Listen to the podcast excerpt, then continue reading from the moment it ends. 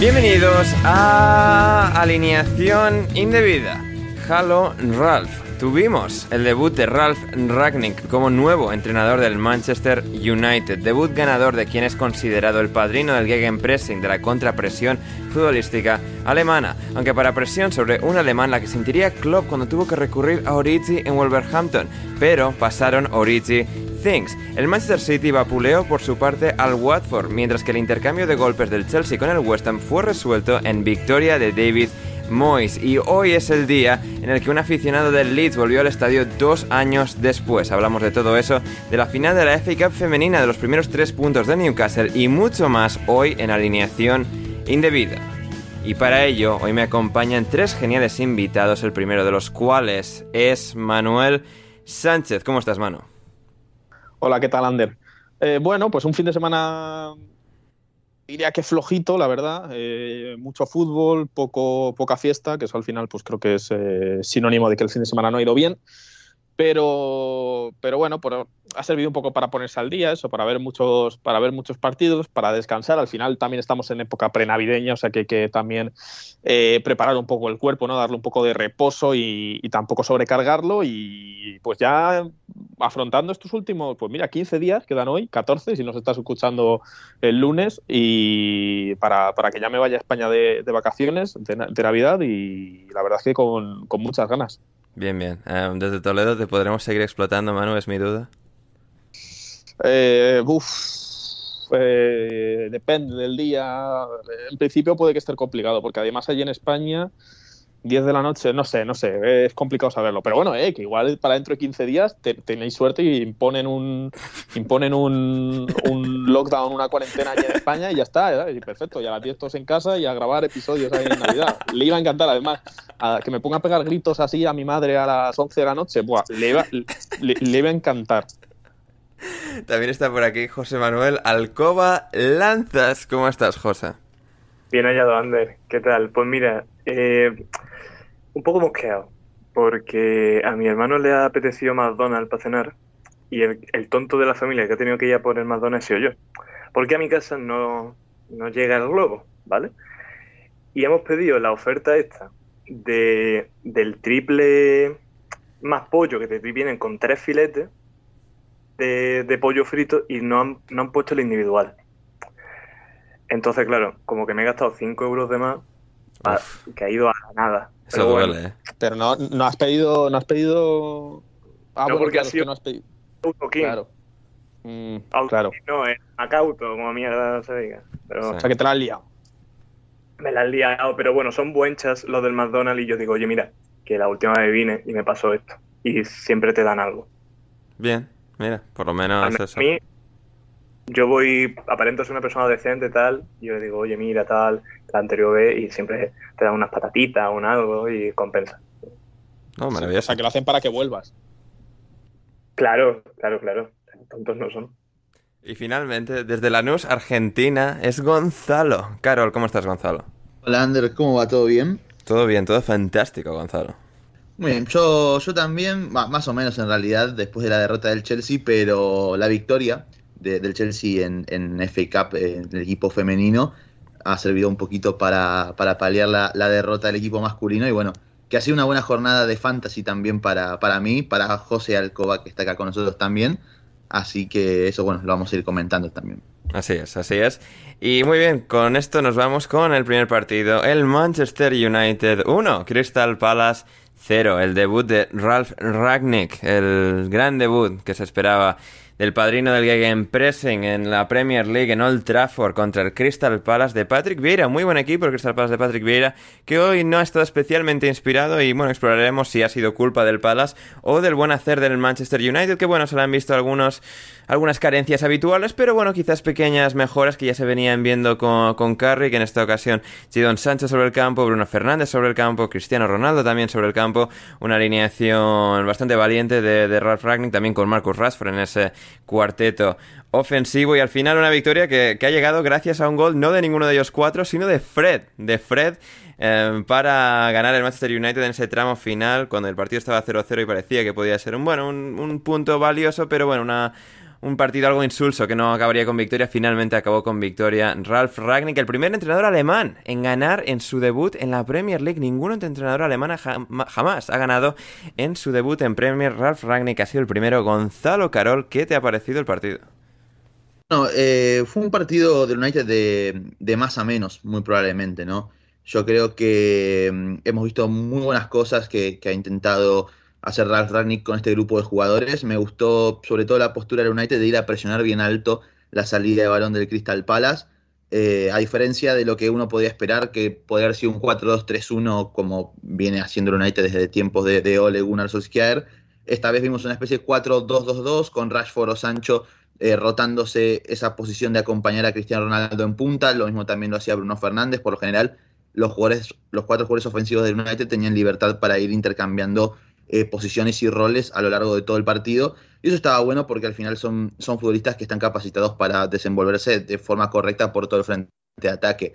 Sin duda alguna creo que la principal novedad fue la presión, en ese, utilizando ese 4-2-2-2 para tener superioridad en mitad de cancha respecto al Crystal Palace, con Sancho todo el tiempo persiguiendo a Conor Gallagher y reduciendo al máximo el impacto del, del jugador cedido por el Chelsea en el equipo dirigido por Vieira y sobre todo también forzando la salida siempre por el lado izquierdo con un Margueji que es diestro jugando como, eh, como central por la izquierda y obligándolo muchas veces a utilizar su pierna inhábil para salir por abajo. De esa manera el Palace le costó muchísimo salir, incluso cuando tenían que recurrir a jugar en largo sobre Benteke, Lindelof por lo general también se, se anticipó bastante bien esas situaciones, y un Crystal Palace que le costó mucho salir, sobre todo durante gran parte del primer tiempo.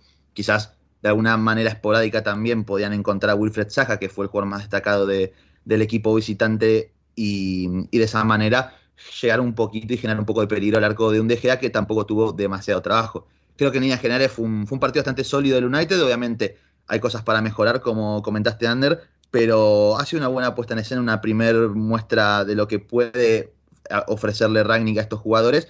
Y hemos visto al final como con ese golazo de Fred y el ingreso de Greenwood ha cambiado la cara al United cuando parecía que esto iba a terminar 0 a 0 y se han llevado los tres puntos, que eso siempre es muy importante. Resaltar nuevamente la gran diferencia entre tener dos laterales que técnicamente son privilegiados, como lo son Diogo Dalot y Alex Telles, a tener, bueno, eh, lo que tenía el United anteriormente con Luke Shaw, pero sobre todo con Juan Bisaca, ¿no? Que, bueno, el pobre hombre, si hace lo que quiere hacer Diego, Diogo Dalot en la jugada del gol, filtrándole el pase a Mason Greenwood, estaríamos, bueno, ahora hablando de una tragedia, sin duda alguna. Así es, así es. Um, José, eh, claro, creo que era Adam Crafton que lo destacaba en Twitter de, bueno, el Manchester United, en el buen sentido, el Crystal Palace no ha podido generar mucho peligro y el Crystal Palace es un equipo decente de la Premier que suele saber generar peligro por sus propios medios, que es bastante capaz, lo ha demostrado en estos primeros meses de competición. ¿Crees que hoy se ha debido a que simplemente el Crystal Palace por sí solo no ha estado inspirado o que el Manchester United lo que ha hecho sobre el campo ha hecho que el Crystal Palace no haya podido hacerles apenas daño? Bueno, yo creo que un poco de ambas cosas, ¿no? Porque, bueno, yo, antes de nada, yo como soy andaluz y no sé pronunciar Ralf Ragnick, o me cuesta mucho, voy a decir Ralfi, ¿vale? Para el Ralfi, muy bien, vale, me gusta, me gusta. Creo que el planteamiento de Ralfi de, de atosigar a Conor Gallagher durante todo el partido eh, ha dificultado mucho el desarrollo del juego para el Crystal Palace, porque para mí luego en, en el campo contrario Zaha estaba muy solo y en la parte creativa pues eso lo ha echado mucho de menos el, el Crystal Palace. Eh, para mí ahí ha estado la clave del partido. Es verdad que, como dice Gonzalo, eh, Diego Dalot aporta bastante más eh, que Juan Bisaca, sobre todo en el aspecto ofensivo, que lo echaba en falta. Y a lo mejor los cambios del Crystal Palace llegan un poquito tarde, echa, echa un poco más en falta a Eze en el centro del campo, sobre todo eso, para intentar conectar el centro del campo con la delantera, porque Zaja, con un, con un Conor Gallagher, que para mí ha tenido su partido más difícil desde que está en el Palace, pues ha sido un equipo que, se que no encontraba soluciones en, en ataque. Manu, por tu parte, ¿qué es lo que más ha destacado en tu, tu perspectiva de lo que ha sido este, este partido? De un poco, bueno, los problemas que sigue teniendo el United, pero esas claras mejoras que veremos qué impacto pueden tener o cómo sostenibles pueden ser contra incluso rivales mejores en este caso, aunque el calendario del United se presenta bastante bien en las próximas semanas. ¿Crees que Ragnick eh, puede tener ese efecto que habíamos comentado como con Tuchel, que lo tuvo de forma bastante inmediata, que realmente hay tanta calidad en este equipo que a poco que Ragnick sepa empezar a buscar esos pequeños detalles tácticos que Gonzalo reseñaba ahí, como por el intercambio de posiciones o como han perseguido mucho a Gallagher y han neutralizado muy bien al, Crystal Palace. Eh, no sé, un poco así en general lo, que ha sido el partido y el, United. Bueno, yo lo he tenido que ver eh, mientras, mientras veía también al Tottenham, así que pues tampoco he estado mucho a los, a los detalles, ha sido, lo he visto más así en una perspectiva general. Pero, pero lo que más me ha sorprendido es, eso que habéis destacado, el poco trabajo que ha tenido David De Gea, que es extraño, es extraño, por ejemplo, en este, eh, él ha sido elegido el mejor jugador de noviembre del, Manchester United porque ha tenido partidos de, de intervenir mucho, hacer muchas paradas y hoy sinceramente, no le recuerdo ninguna parada de, mérito, y no por, no por demérito suyo, sino porque es que el Crystal Palace ha llegado poco. Es verdad que ha tenido una, creo que ha sido Jordan a, a bastante, bastante clara cuando iba al partido 0-0. Hay un tiro esquinado que, la verdad es que tendría que haber tendría que haber ido dentro, pero le han llegado poco al United. Tampoco quiero lanzar las campanas al vuelo porque ya se está hablando mucho de, bueno, de cómo está mejorando el equipo, de que parece un Manchester United nuevo. No quiero lanzar las campanas al vuelo porque bueno, eh, tenemos eh, bastante reciente el efecto Xavi, por ejemplo, que ha sido más una mentira, más, una mentira que otra cosa. Entonces, eh, incluso el propio, incluso el propio Ragnick se ha sorprendido un poco porque cuando ha hablado de, de este tema en, en, rueda de prensa, bueno, le ha dicho que al final ha entrenado al equipo un día y medio, que no ha tenido mucho más tiempo para preparar el partido y que se ha sorprendido de la forma en la que han respondido los jugadores. Así que puede ser más por un tema de mm, pues eso, de una nueva voz, una nueva, una nueva ilusión en el vestuario, que a lo mejor que la mano que haya podido tener el, propio, el propio porque apenas hemos tenido tiempo. También futbolistas, pues que a lo mejor como Cristiano Ronaldo, que creo sinceramente, que a lo mejor está dando un pelín más en tema de presión de lo que podría dar habitualmente, como hizo el otro día contra el Arsenal y como ha hecho hoy, para agradar al, al técnico, pero que no creo que vayamos a poder ver ese trabajo de Cristiano Ronaldo sin balón durante todo un año, porque por mucho que sí, que esté más en que esté súper en forma, que todo esto no deja de tener 36 años y si hace lo que ha hecho contra el Arsenal, que acabó un pelín tocado y lo tuvieron que cambiar, y lo de hoy, pues igual a mayo es que, o a marzo o abril te llega muy cansado, entonces no creo que sea tampoco representativo de, de lo que puede dar Cristiano.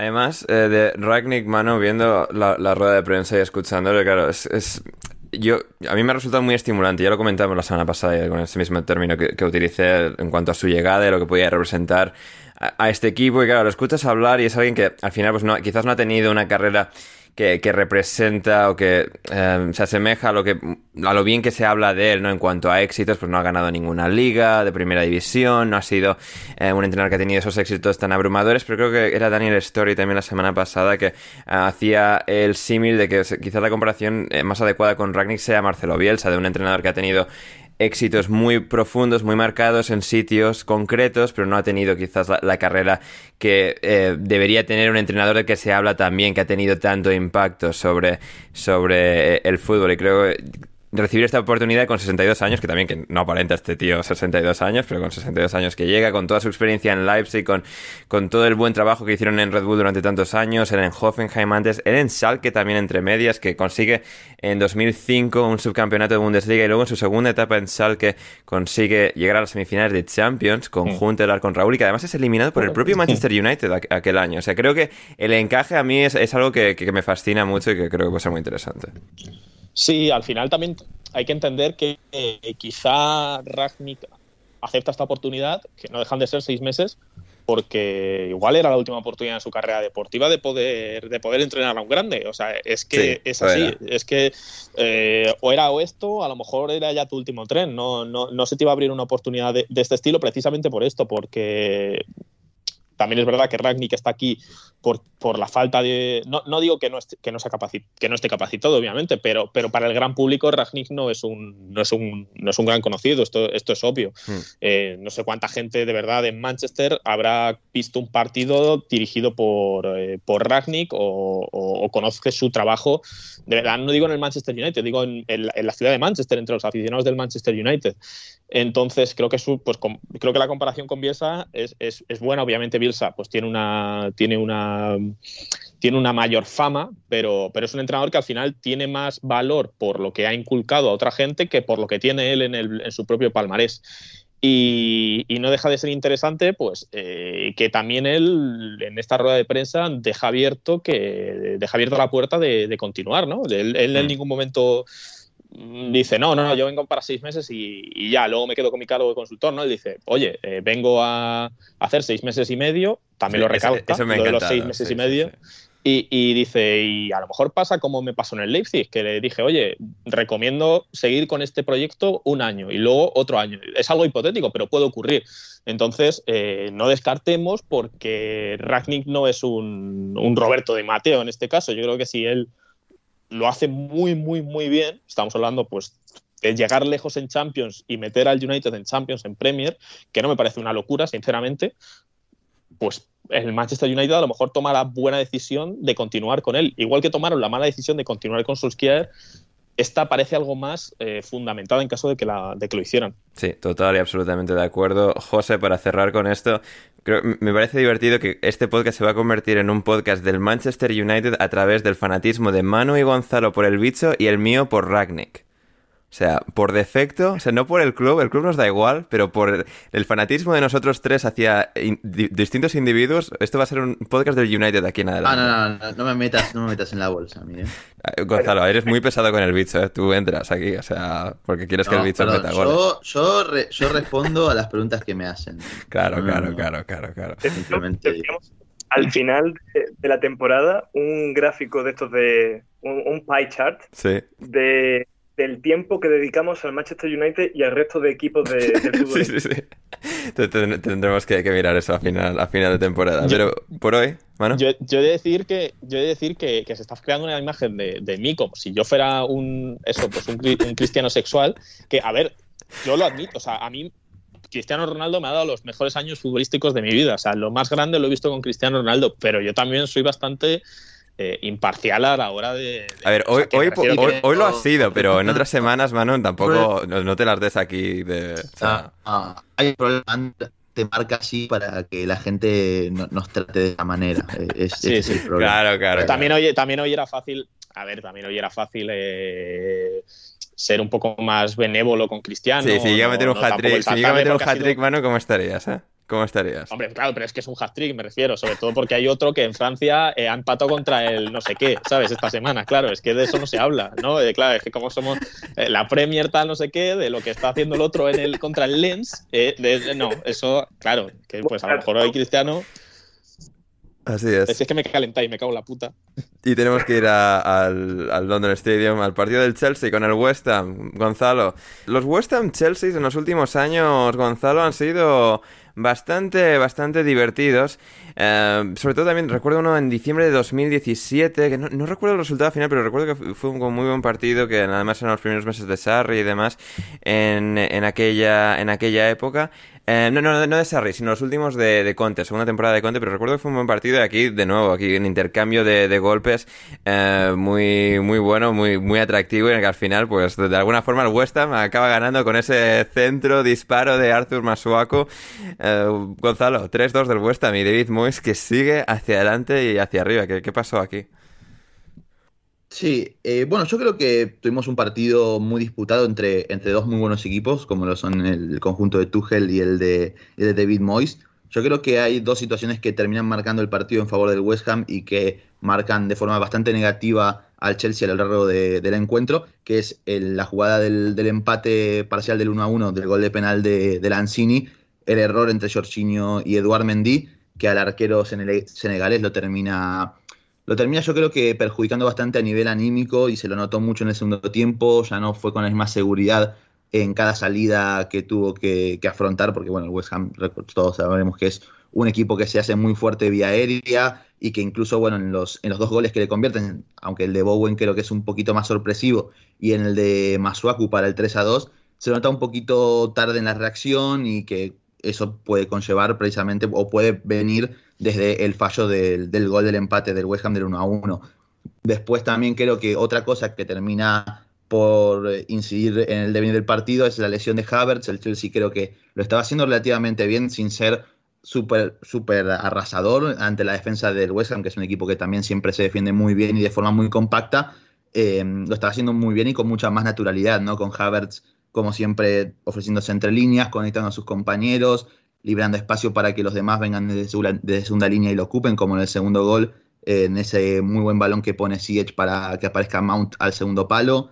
Y creo que todo eso con la entrada de Lukaku, sobre todo un Lukaku que creo que se nota que todavía no está al 100%, se termina perdiendo un poco y todo lo que es el sistema del Chelsea termina desnaturalizándose bastante. Y creo que también a la hora de comparar al Chelsea con los demás equipos que están en punta en Premier League, con el City y con el Liverpool, creo que es el equipo que más acusa falta de pegada, ¿no? Estaremos de acuerdo todos en que el Liverpool en este sentido es absoluta élite y el City, pese a no jugar con un 9 de referencia y que capaz que eso lo puede afectar en algún que otro partido o en alguna que otra situación, sigue siendo un equipo que domina tanto, de forma tantísima a nivel sistemática, mucho más que cualquier otro equipo en la, en la liga, que al final no termina acusando esa falta de una, referencia ofensiva. Después por parte del West Ham supo aprovechar sus momentos, a partir del 2 a 2 se vino muy arriba, creo yo, y, muy bien por ellos, con un Lanzini como lanzador, jugando como una especie de doble Lanzini más atrasado, siendo... Sí, Lanzini como lanzador, exacto, siendo, siendo muy importante, filtrando pases y ayudando a su equipo a salir desde atrás, y con un Charlotte Bowen y Michael Antonio que estuvieron excepcionales y que les hicieron pasar un partido bastante horroroso tanto a Thiago Silva como a Rudiger y, a Christensen que van a soñar con los dos delanteros del West Ham durante toda la semana. Sí, con, Manuel Lancidor. Lancidor, Lancidor. Em, Manu, desde... No, dije, lanzador, ¿eh? Manuel Lanzini, dije. ¿Cómo? ¿O se escucha otra cosa? ¿eh? No, no, no, no, no, no, no, se, ha escuchado bien, se ha escuchado bien. No, yo, yo he sintetizado y Lanzini lanzando, Lancidor.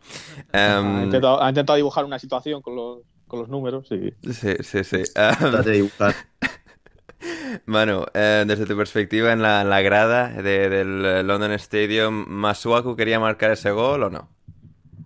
No, o sea, vamos, ni de, coña. O sea, a ver, aparte de que creo que me perdí, o sea, hubo cinco goles, pues yo creo que cuatro, o sea, el que tenía lo, lo tenía que flipar, porque cada vez que me ponía a mirar, pues a ver, la mayoría del partido estaba con las manos, hacía mucho frío, estaba con las manos en los bolsillos. Bueno, pues cada vez que me ponía a mirar algo en Twitter, a mandar un WhatsApp, a alguna cosa de estas, te juro por Dios que había gol. Creo que me perdí cuatro, cuatro de los goles y uno de ellos fue, fue este y, tuve como que, eh, o sea, mirarlo detenidamente, lo, poco detenidamente que te lo enseñaban ahí la realización, eh, porque al final era uno de los últimos minutos, pero viendo su celebración y viendo todo lo que pasó, obviamente me parece surrealista que, de verdad le, pegara a, a, portería porque no tenía, no tenía, no tenía ningún sentido.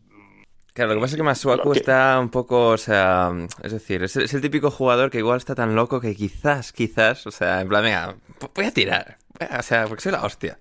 Eh, a ver, a mí me molaría que lo dijeran. Sí. Sí, di José, José. José. La, celebración de flipado, como diciendo, buah, era justo lo que quería hacer. Sí, sí, sí, sí. No, a mí me parece bien que ahí mueras, ¿sabes? En plan, que, cuando luego te pregunten en Sky digas, no, no, la verdad, lo quería hacer, ¿sabes? En plan sí. de, sí, sí, lo he hecho apuesta. La verdad es que quería meterla por la escuadra y, sí, lo he hecho. He visto a Mendy ahí un poquito adelantado y he hecho, pum, pues la escuadra lo pongo, ¿qué pasa? En plan, pero incluso decir así, pues, que te sorprende o, que, no sé. Yo, si lo haces así, me parece bien. Si luego vas a ahí y dices, bueno, la verdad es que no me lo esperaba, tal, no sé qué, nah, muy mal. Sí, no, muy mal, muy mal. Eh, y quien no estuvo nada mal en absoluto otra semana más, José, fue el Manchester City, que ganó en un Watford por un gol a tres, otro baño absoluto del Manchester City contra otro equipo de la Premier League. En este caso el Watford, que bueno, pues lo intentó con, sus armas, con sus recursos, trató de ser competitivo, no se llevó cinco o diez goles, se llevó solo tres, pero fue otro de esos días en los que pues, el Manchester City tuvo un remates eh, francos de, de, remate, muy buenos remates dentro de, del área. Entraron tres eh, de esos remates, dos de Bernardo Silva, uno de Raheem Sterling. ¿Cuál es tu visión? ¿Cuál fue tu visión de de este choque entre Claudio Ranieri y Pep Guardiola, dos antiguos ganadores de la Premier League. Es, pues mira, cuando hay un encuentro de este estilo, da gusto ver equipos como el Watford, porque no es un equipo que se echa atrás, sino que además, todo lo contrario, compitió con un bloque bastante alto, eh, presionando al, City, eh, dificultando la, la, salida del balón del equipo. El problema es que el City es el City y esas cosas las soluciona muy bien. Y cuando eh, tú eres el Watford y superan tu presión, pues claro, al final dejas la defensa un poco, un poco desnuda. Y es que en los primeros 20 minutos de partido, si Grealish hubiera tenido su día, porque la verdad es que tiene dos delante de Batman que, creo que la manda ambas fuera o una, o una sale en la para Batman, pero al minuto 20 podríamos ir 3-0 perfectamente. Y y bueno, un, como tú has dicho, un Watford que lo intentó con sus armas, un Dennis un, eh, que presionaba muy arriba intentando robar balones, un muy buen partido de Sissoko, la verdad. Y eso no pasa todos los días. claro, claro, que eh, decir un buen partido de Sissoko, pues oye, y además jugando contra el City, pues tiene bastante mérito, la verdad. Y el City es un equipo que pese a no tener un delantero eh, ¿cómo decirlo? Como tiene el Chelsea, ¿no? Un delantero, delantero centro puro, es un equipo que no, que es tan dominante en lo suyo que no le afecta tanto esta. Sí, como Gonzalo reseñaba ahí, sí, es que el sistema es tan bueno que, es que pueden con cualquiera. son tan buenos en lo suyo y lo tienen tan pillado que es que da igual. Y es que ya te digo, si Grealish hubiera estado un poquito más acertado, el partido en vez de 1-3 es 1-5. Y, sabes que al final siempre va a estar por ahí Bernardo Silva o Gundogan que te va a marcar algún gol. Bernardo Silva que está en una racha espectacular. A mí me está dando unas semanas en la fantasy. Fue el mejor. a mí también, eh, a mí también. Muy buena idea haberlo ¿Eh? puesto, sin dudas. Sí. Bernardo Silva. empecé con Billy sí. temporada y el cambio a Bernardo, la verdad es que eh, ha salido rentable. Otro gran partido de Rodri. Laporte también tuvo algunas. Laporte se mereció un gol, la verdad. Eh, tuvo ahí dos o tres que, que casi iban para adentro, pero bueno, el City siguiendo con lo suyo. Y para mí me parece es un equipo que tiene muy pocas carencias. Es que cuando se pone así, no, no le veo fallos. O sea, Mm, al final yo creo que el Chelsea sí puede acusar algunas debilidades, pero el City y el Liverpool eh, también, pero en otros aspectos, eh, al fin y al cabo me parecen los equipos más hechos y al final creo que no me sorprendería que sean los dos los que estén ahí en unos meses peleándose por el título una vez más. Vaya, apuesta, macho. Eh, a, mí no me extrañaría tampoco que estuviera el Chelsea por ahí, sí, la verdad es que... Opiniones sin riesgo. ¿eh? Claro, opiniones sin riesgo. Efectivamente, efectivamente. Pero no, yo quiero, quería reflejar es que el Chelsea yo creo que eh, se puede acabar cayendo. Bien, bien, bien. Fue un día, el José, sábado... Alcoba, José Alcoba se merece perder eh, de apuestas con el Tottenham contra el Miura ese. Hoy he perdido una con el Málaga que le han metido... primer partido que el Málaga pierde en su casa. 2-1.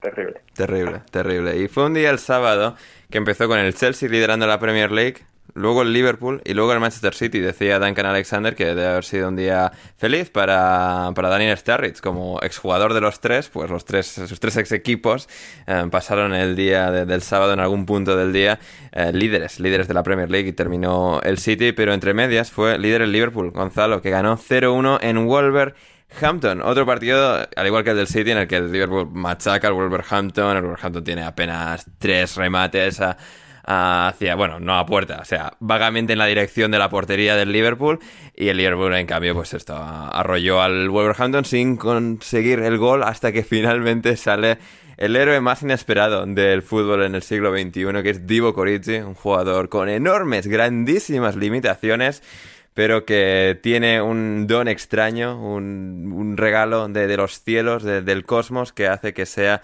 un jugador trascendental en estos días, en partidos importantes, marque goles decisivos y aquí lo volvió a hacer 0-1, victoria para el Liverpool. Sí, creo que nunca antes hubo en la historia un jugador que sea tan malo y tan decisivo a la vez. Sí, sí, sí. Eh, esto lo hace merecer por lo menos una estatua junto a la de Klopp, ¿no?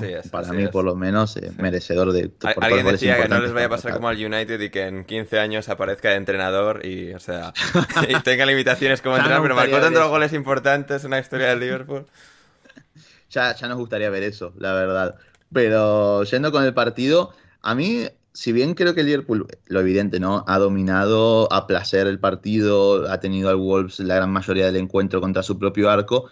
Creo que el partido que han hecho los muchachos de Bruno Lage ha sido bueno, no creo que haya sido malo como tal, sobre todo porque no han permitido al, Liverpool eh, tener transiciones ofensivas, no, no, no le han permitido contragolpear y esto también al final los ha complicado a la hora de generar peligro, ¿no? Obviamente son un equipo que está en un estado de gracia y un estado de forma eh, formidable que te van a terminar generando ocasiones de peligro, como la que tuvo Diego Jota tras un error de salida de José Sá, que esa fue increíble que, no lo haya convertido en gol.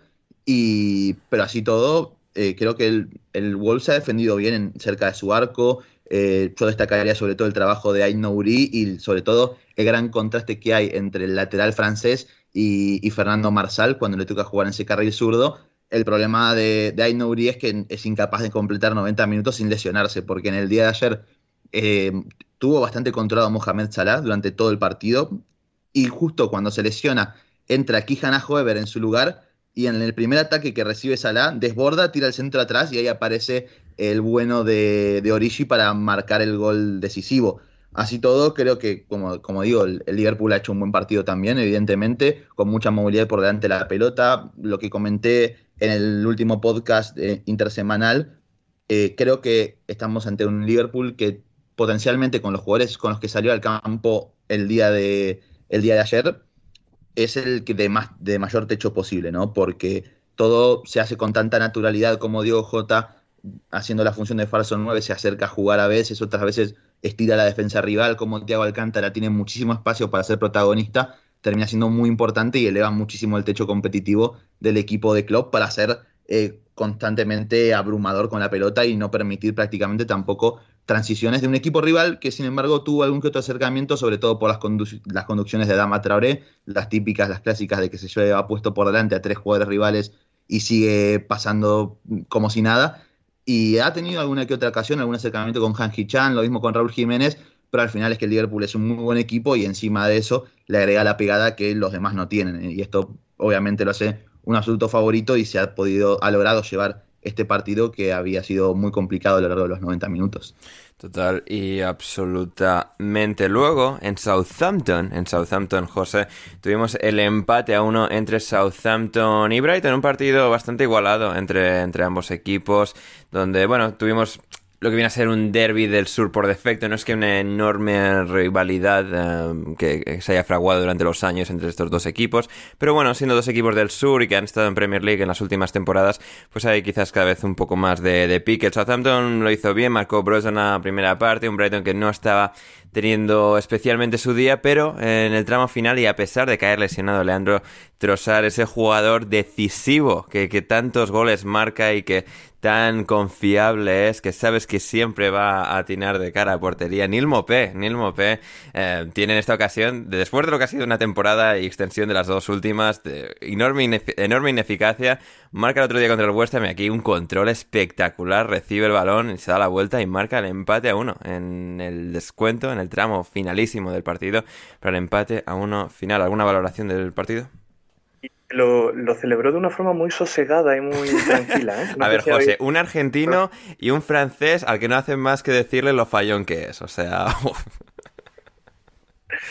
Además, eh, o sea, es que fue apoteósico. Bueno, he dicho un argentino y francés, o sea, argentino-francés, que en este caso, pues esto, muchos le, o sea, le señalarán o le abuchearán porque qué malo eres, que todas las que fallas, pues toma, pensaría, pensaría muy peor al final.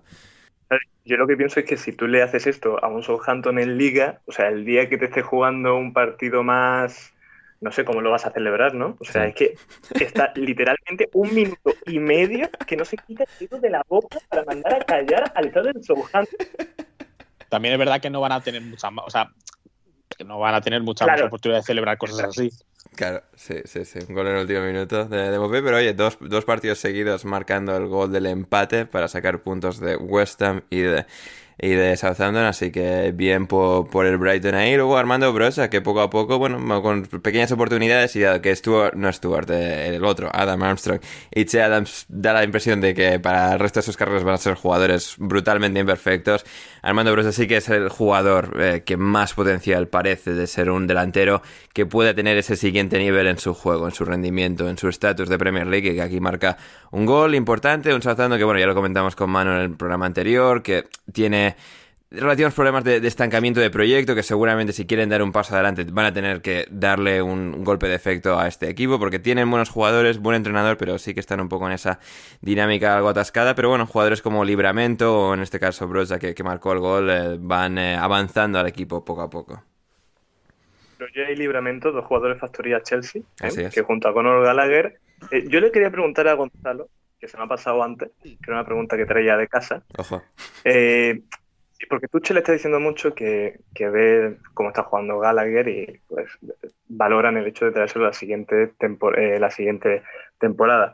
Pero eh, eh, ¿podría encajar Gallagher en el esquema del Chelsea? Porque al fin y al cabo, en el Chelsea es un pivote por delante de la defensa o está jugando por detrás de, del delantero. No sé yo hasta qué punto Conor Gallagher, pese a la gran temporada que está haciendo, puede encajar ahí. Le pregunta a Saúl. Yo. bueno, yo, creo que, yo creo que con Saúl estamos hablando de otro nivel de futbolista, sobre todo, bueno, visto las últimas temporadas de. grandísimo lateral, o sea... Pero yo creo que Gallagher sí puede encajar en, y en cualquier altura, además, ya sea acompañando a Jorginho en el doble pivote o a Kanté mismo, inclusive o incluso por detrás del delantero en la, en la, posición en la que lo suelen hacer CH y Mason Mount o Havertz cuando está Lukaku, lo mismo Werner. Eh, es un jugador muy versátil también y creo que por eso también encajaría de muy buena manera en el, en el esquema de Tuchel. Si me permitís, Ander, eh, comentar algo respecto a este partido. Primero, bueno, a mí me gustó mucho el partido del Soto en líneas generales, sobre todo una muy buena puesta en escena nuevamente de Oriol Romeu y Ward como mediocampistas de este equipo, eh, imponiéndose en cada duelo individual en Wepu y a Bisouma, que no es poca cosa además controlarlos a ellos dos. Y sobre todo algo que comentó Hasenhutel al término del partido, estaba muy molesto con Alex McCarthy. Eh, el arquero se ve que estaba lesionado en los últimos minutos del partido. Tenía en el banco a Harry Lewis, que es un chico de las inferiores del Soton, y McCarthy nunca le informó a, a Hasenhut su estado de que le dolía la pierna y no se podía mover, no podía realizar ningún tipo de salto. Y por eso también en el gol de Mope, en el empate, se le ve a McCarthy que se queda parado en la línea, básicamente. Nunca sale hacia adelante a achicar, ni intenta ningún tipo de estirada. Cierto es que el, balón va muy esquinado, pero al final del, encuentro, en una, en una entrevista, dijo que estaba bastante disgustado con la falta de profesionalismo, de profesionalismo del, del arquero del Sotón en este caso, que se ha lesionado, también Fraser Forster, y ahora todo parece indicar que el Sotón va a fichar de forma libre a un viejo conocido, a Willy Caballero, nada más y nada menos. Pero ¿qué, es peor, Gonzalo? Eh, ¿qué, es peor? Eh, ¿No avisar de que estás lesionado y seguir jugando? ¿O avisar de que estás lesionado y luego no, no salir del campo? Es decir, negarte a ello. Bueno, eso habrá que preguntárselo a Sarri y a Kepa, ¿no? Evidentemente. a Willy Caballero, ¿no? es verdad, encima, llega Willy Caballero, o sea, es verdad. Pero Willy Caballero se cierra el entrar. Sí, sí, sí, sí. Qué maravilla, por favor. Si Alex McCarthy, por lo que sea, igual, bueno, quizás igual que Kepa, no, es un jugador, digamos, de una habilidad y rendimiento que se pueda permitir hacer enfadar a su entrenador, me da la sensación, ¿eh? Así que eh, veremos cómo lo hace Harry Lewis o, Willy Caballero eh, de aquí en adelante en las próximas semanas del Southampton en Premier League. Luego también tuvimos el sábado al Newcastle ganando su primer partido de la temporada en Premier League 1-0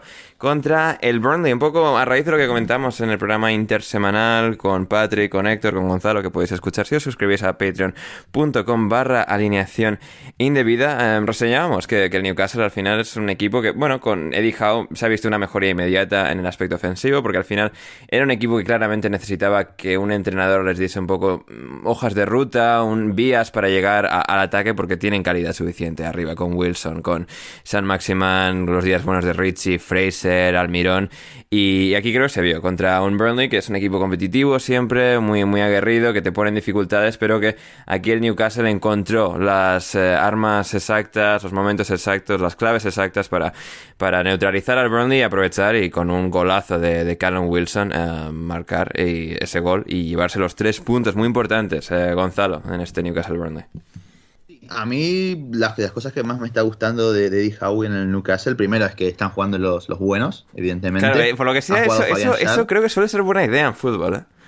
Sí, creo que sí, por eso, si tenés centrales, que la gran mayoría son malos, poner a los centrales buenos como Fabián Schär, por ejemplo, que aparte es excelso en salida de balón, quizás no es, no es una mala idea. Lo mismo acercar a Joelinton al área, no tenerlo jugando de lateral bis, básicamente. Claro, sí, le ponen de lateral y luego, es que malo es Joel es como, sí, no te jodes. Sí, claro, qué malo, pero después jugando como media punta por detrás de Callum Wilson, acercándose a jugar constantemente, combinando con el propio Wilson, con Almirón, con San Maximán, ahí demuestra todo el potencial del delantero brasilero y creo que le va a ser muy bien tanto al equipo en general como al propio jugador eh, formar parte, ¿no? De, o jugar en la posición en la cual el mejor le siente y la que mejor rendimiento ofreció en Hoffenheim. Creo que de a poquito el Newcastle, por lo menos con esta victoria, empieza a dar un paso adelante, a encontrar un poco la, luz al final del túnel y también, bueno, con la expectativa de ver qué pueden hacer en enero en materia de fichaje. Se habla de que van a invertir muchísimo. Hay que ver también qué clase de jugadores pueden atraer al equipo en estos momentos, pero al final creo que este es un muy buen primer paso, esta victoria ante un rival directo, además que no es poca cosa, y un rival que siempre te pone las cosas muy difíciles como es el Burnley.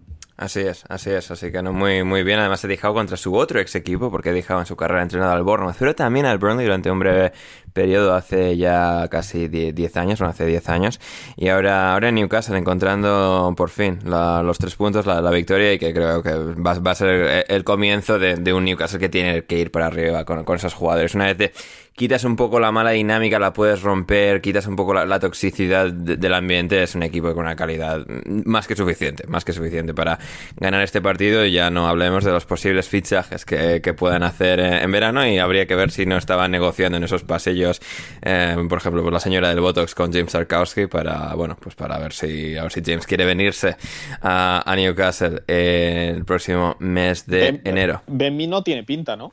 No, Ben, Ben, no, además, además aquí estaba lesionado, jugó Nathan Collins, así que... Además, Ben Mee, es decir, Ben Mee ha sido un buen central para el Burnley, pero ha sido un buen, sobre todo acompañante para un central mejor, fuese Michael Keane en su época, en estos últimos años James Tarkowski. Creo que es un muy buen capitán para este equipo, pero con claras limitaciones en contraste con, con su compañero de defensa, así que... Y, además el otro día en Twitter estuvo apoyando la iniciativa de los Rainbow Laces ah, Dios, no en el Reino Unido. Ah, Así que me da a mí que eso ya es un, statement suficientemente fuerte como para decir que no va a ser al Newcastle. Porque si te pones a apoyar al colectivo LGTBI, eh, es que no te van a fichar. O. o, si, o, a lo mejor sí, le fichan y tiene que empezar a borrar tú alguna vez en carrera, que no. Tampoco sería extraño, pero vamos, me parece complicado.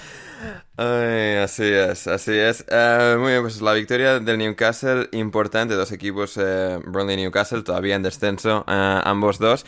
Y también tuvimos otro duelo de dos equipos que, bueno, que van a tener que pelear por no sufrir esta temporada, por no descender a, Championship, que son Leeds y Brentford, que empataron a dos. Y para el análisis de, de este partido, de este choque en el Elland Road entre la revelación de la temporada pasada y la que está siendo una de las mayores revelaciones de esta, que es el Brentford, hemos eh, contactado con nuestro buen amigo Joe Brennan, que volvía a Leeds por primera vez a ver fútbol en más de 24 meses, en más de dos años, volvía eh, Joe Brennan a Leeds a ver a, a su Leeds, en esta vez por primera vez en Premier League, empate a dos en este caso contra el Brentford. Vamos con Joe Brennan y volvemos con más análisis de la Premier League en alineación indebida. Hola, Ander. Hola a los oyentes de Aguas Internacionales. Estoy fuera del, del pub al lado de Land Road, eh, de Peacock. Después del partido de Leeds en Brentford. Mm, mi sensación después del partido es de... Madre mía, los problemas que tenemos en Leeds. Tenemos dos problemas. Una es crear ocasiones y dos, marcar goles. Y no, no, tres, defender. El Leeds de esta temporada no es el Leeds de, de Bielsa que conocemos todos. Estamos con, bueno, sí, con muchas lesiones, con muchos jugadores fuera. Calvin se ha ido, lesionado, Cooper también. Y al final el equipo ha estado bastante desordenado. Con Junior Firpo como central, como Dallas como central en algunos momentos. Eiling en lateral como central. Llorente solo, que es como un niño perdido en el supermercado, que no sabe por dónde ir, no sabe a quién llamar, solo. Bueno, hablo del partido. El primer tiempo fue bastante bien, la verdad. Manejamos bien el balón, controlamos la posesión, la pre- presionamos bien, ganamos los duelos. Es verdad que no creamos tantas ocasiones como mm, me hubiera gustado, pero al final marcamos un poco de la nada, la verdad. Un balón increíble de Rafinha a Tyler Roberts y e íbamos bien. Salimos en la segunda, ahora salimos en la segunda parte y bueno, se notaba la presión del Brentford. Ganaron ellos los duelos, empezaron a ganar em, en los em, las batallas uno contra uno, los segundos balones y lo demás. Y al final marcando goles merecidos, porque el Leeds bajaron el nivel muchísimo de la primera parte. Y luego entró, entró Bamford, que la grada, la grada estaba cantando su nombre desde el minuto uno. Y marcó el gol en el 90 y no sé qué. Gol, yo creo que al final el empate fue merecido, porque el Brentford es verdad que en la primera parte no, no nos hicieron daño. No no atacaron con la fluidez de siempre. Se notaba un montón, yo creo, la pérdida de, de Tony, porque mm, al final, como el Leeds, como lo que pasa con el Leeds, que sin Bamford, con James en, en el ataque, se nota que, que pierde ese punto de enfoque de, de que los balones de Harrison, los centros de Harrison no van a llegar a Daniel James contra Ponto Jansen porque siempre va a ganar los duelos Ponto Jansen. Y bueno, con la entrada de Banford mm, marcamos en el 90 y 93, 94, creo. Y bueno, un punto pues que nos llevamos, lo ponemos en el bolsillo, en el bolsillo allí y a pensar ahora en el Chelsea, que va a ser otro otro partido difícil para el Leeds, porque la verdad es que los problemas de, de esta temporada siguen estando. La, la vuelta de Ealing, a ver, nos ha ayudado, pero jugando como central no va a tener el efecto que, que debería con, con su progresión con el balón, que, que como el lateral derecho siempre nos añade otro, otro aspecto al juego. Contra Finia también y, y bueno, es un punto más para el Leeds y un punto, no, no es un punto pedido para el Brentford, porque creo que al final, en la primera parte fue ir ganando 1-0 al Leeds en, la primera parte fue un resultado justo. Así que yo creo que la gente, la afición del Brentford tiene que estar contento con el punto en Leeds porque siempre va a ser un partido difícil. Y nada más, yo creo que ya está. Dar las gracias a Joe Brennan por su reporte, por sus declaraciones, por sus declaraciones a las puertas de Land Road tras el partido con el Brentford empate a dos valioso al final con ese gol de, de Banford en el último minuto básicamente del partido. Importante punto que acaba rescatando el Leeds contra, contra un Brentford fuerte peligroso que te pone en problemas pero aquí al final el reparto de puntos para ambos. Y nos alegramos que Joe haya podido volver por fin a, a Leeds a ver al Leeds United de Bielsa en este caso en la Premier League. Y también ha estado viendo la Premier League en directo no solo en el West Ham Chelsea el día de sábado sino hoy domingo Sánchez. Has estado en eh, White Hart Lane, en el bueno, antiguo White Hart Lane, el nuevo Tottenham Hotspur Stadium contra el Norwich. El Norwich, la gran revelación de la Premier en las últimas semanas, no estaba perdiendo ningún partido entre el último de Farke y la llegada de Dean Smith. Pero aquí el Tottenham de Conte, que poco a poco va tomando forma y se va convirtiendo en un equipo serio y explotando y maximizando las armas que sí tiene, porque las tiene y buenas.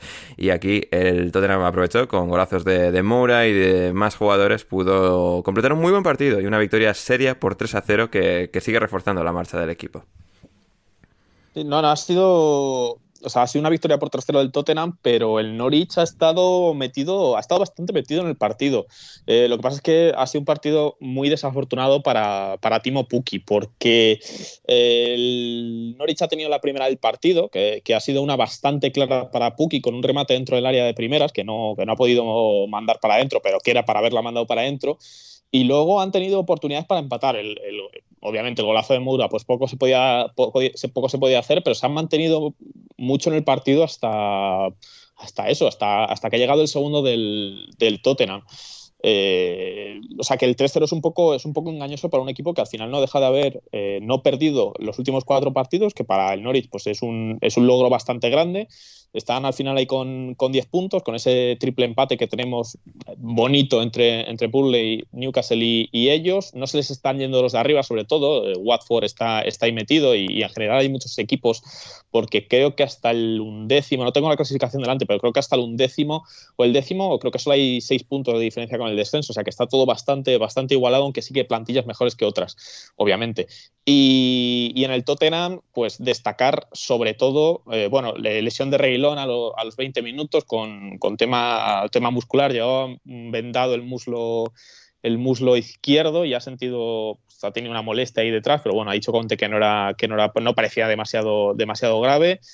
Eh, y, sobre todo Kane, que al final pasan las jornadas, sigue sin ver puerta, cada vez se le ve más frustrado. Hoy importantes ha tenido, creo que solo dos. Eh, una vaselina por encima de Tim Krul que la verdad se la ha jugado bastante y, creo que Kane tendría que haberlo, haberlo, haberlo metido. Y luego una disparo de, de Son, disparo centro chut y no ha podido dirigirla dirigirla Kane, pero pasan los partidos. Hoy era un día bastante propicio para que Kane marcara, la verdad, jugado los 90 minutos y no, y no ha sido capaz de ver puerta. Pero bueno, eso. El Tottenham de, de Conte, tres partidos, o sea, cuatro partidos, mm, tres victorias, un empate. Hagan los tres últimos partidos. No vamos a contar la Conference League al final. Bueno, pues para, para, darle también un poquito más de brillo a este. Lo que pasa en este Eslovenia se queda en Eslovenia. Claro, claro, eh, no, no, esto es como el partido ese que perdió Mourinho contra el Bodo Glimt, pues no, eso no, no, merece la pena comentar esa, esa clase de, encuentros. Y bueno, pues eh, eso me da la sensación de que, de que hay bastante ilusión con el Tottenham. Hoy los he visto, pues, eso es lo que digo, resulta un pelín engañoso.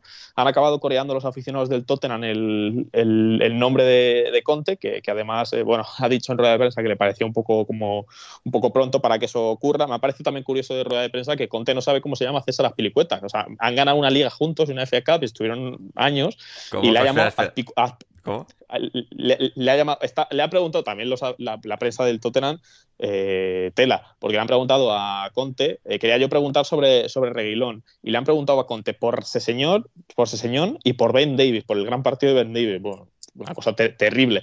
Y, pero, o sea, ¿cómo ha dicho Azpilicueta entonces? Sí, sí, ha, empezado a hablar de ha empezado a hablar de laterales y tal, y acabo diciendo que, bueno, que es un...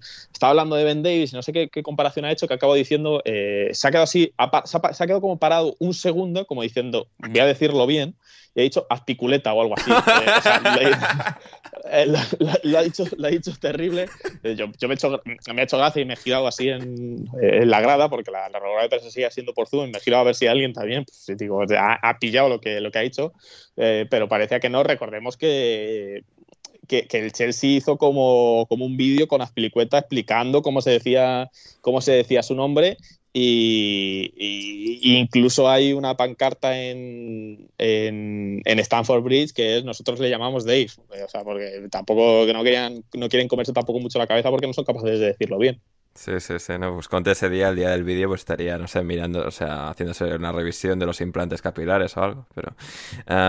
pero sí, no, no, interesante, interesante, y no, bien, bien, pues eh, una, pena que, o sea, que lo de, lo de Zoom, ¿no? Que parecía que se empezaron a abrir las salas de prensa, mano, pero no, ¿eh? Bueno, las cosas están...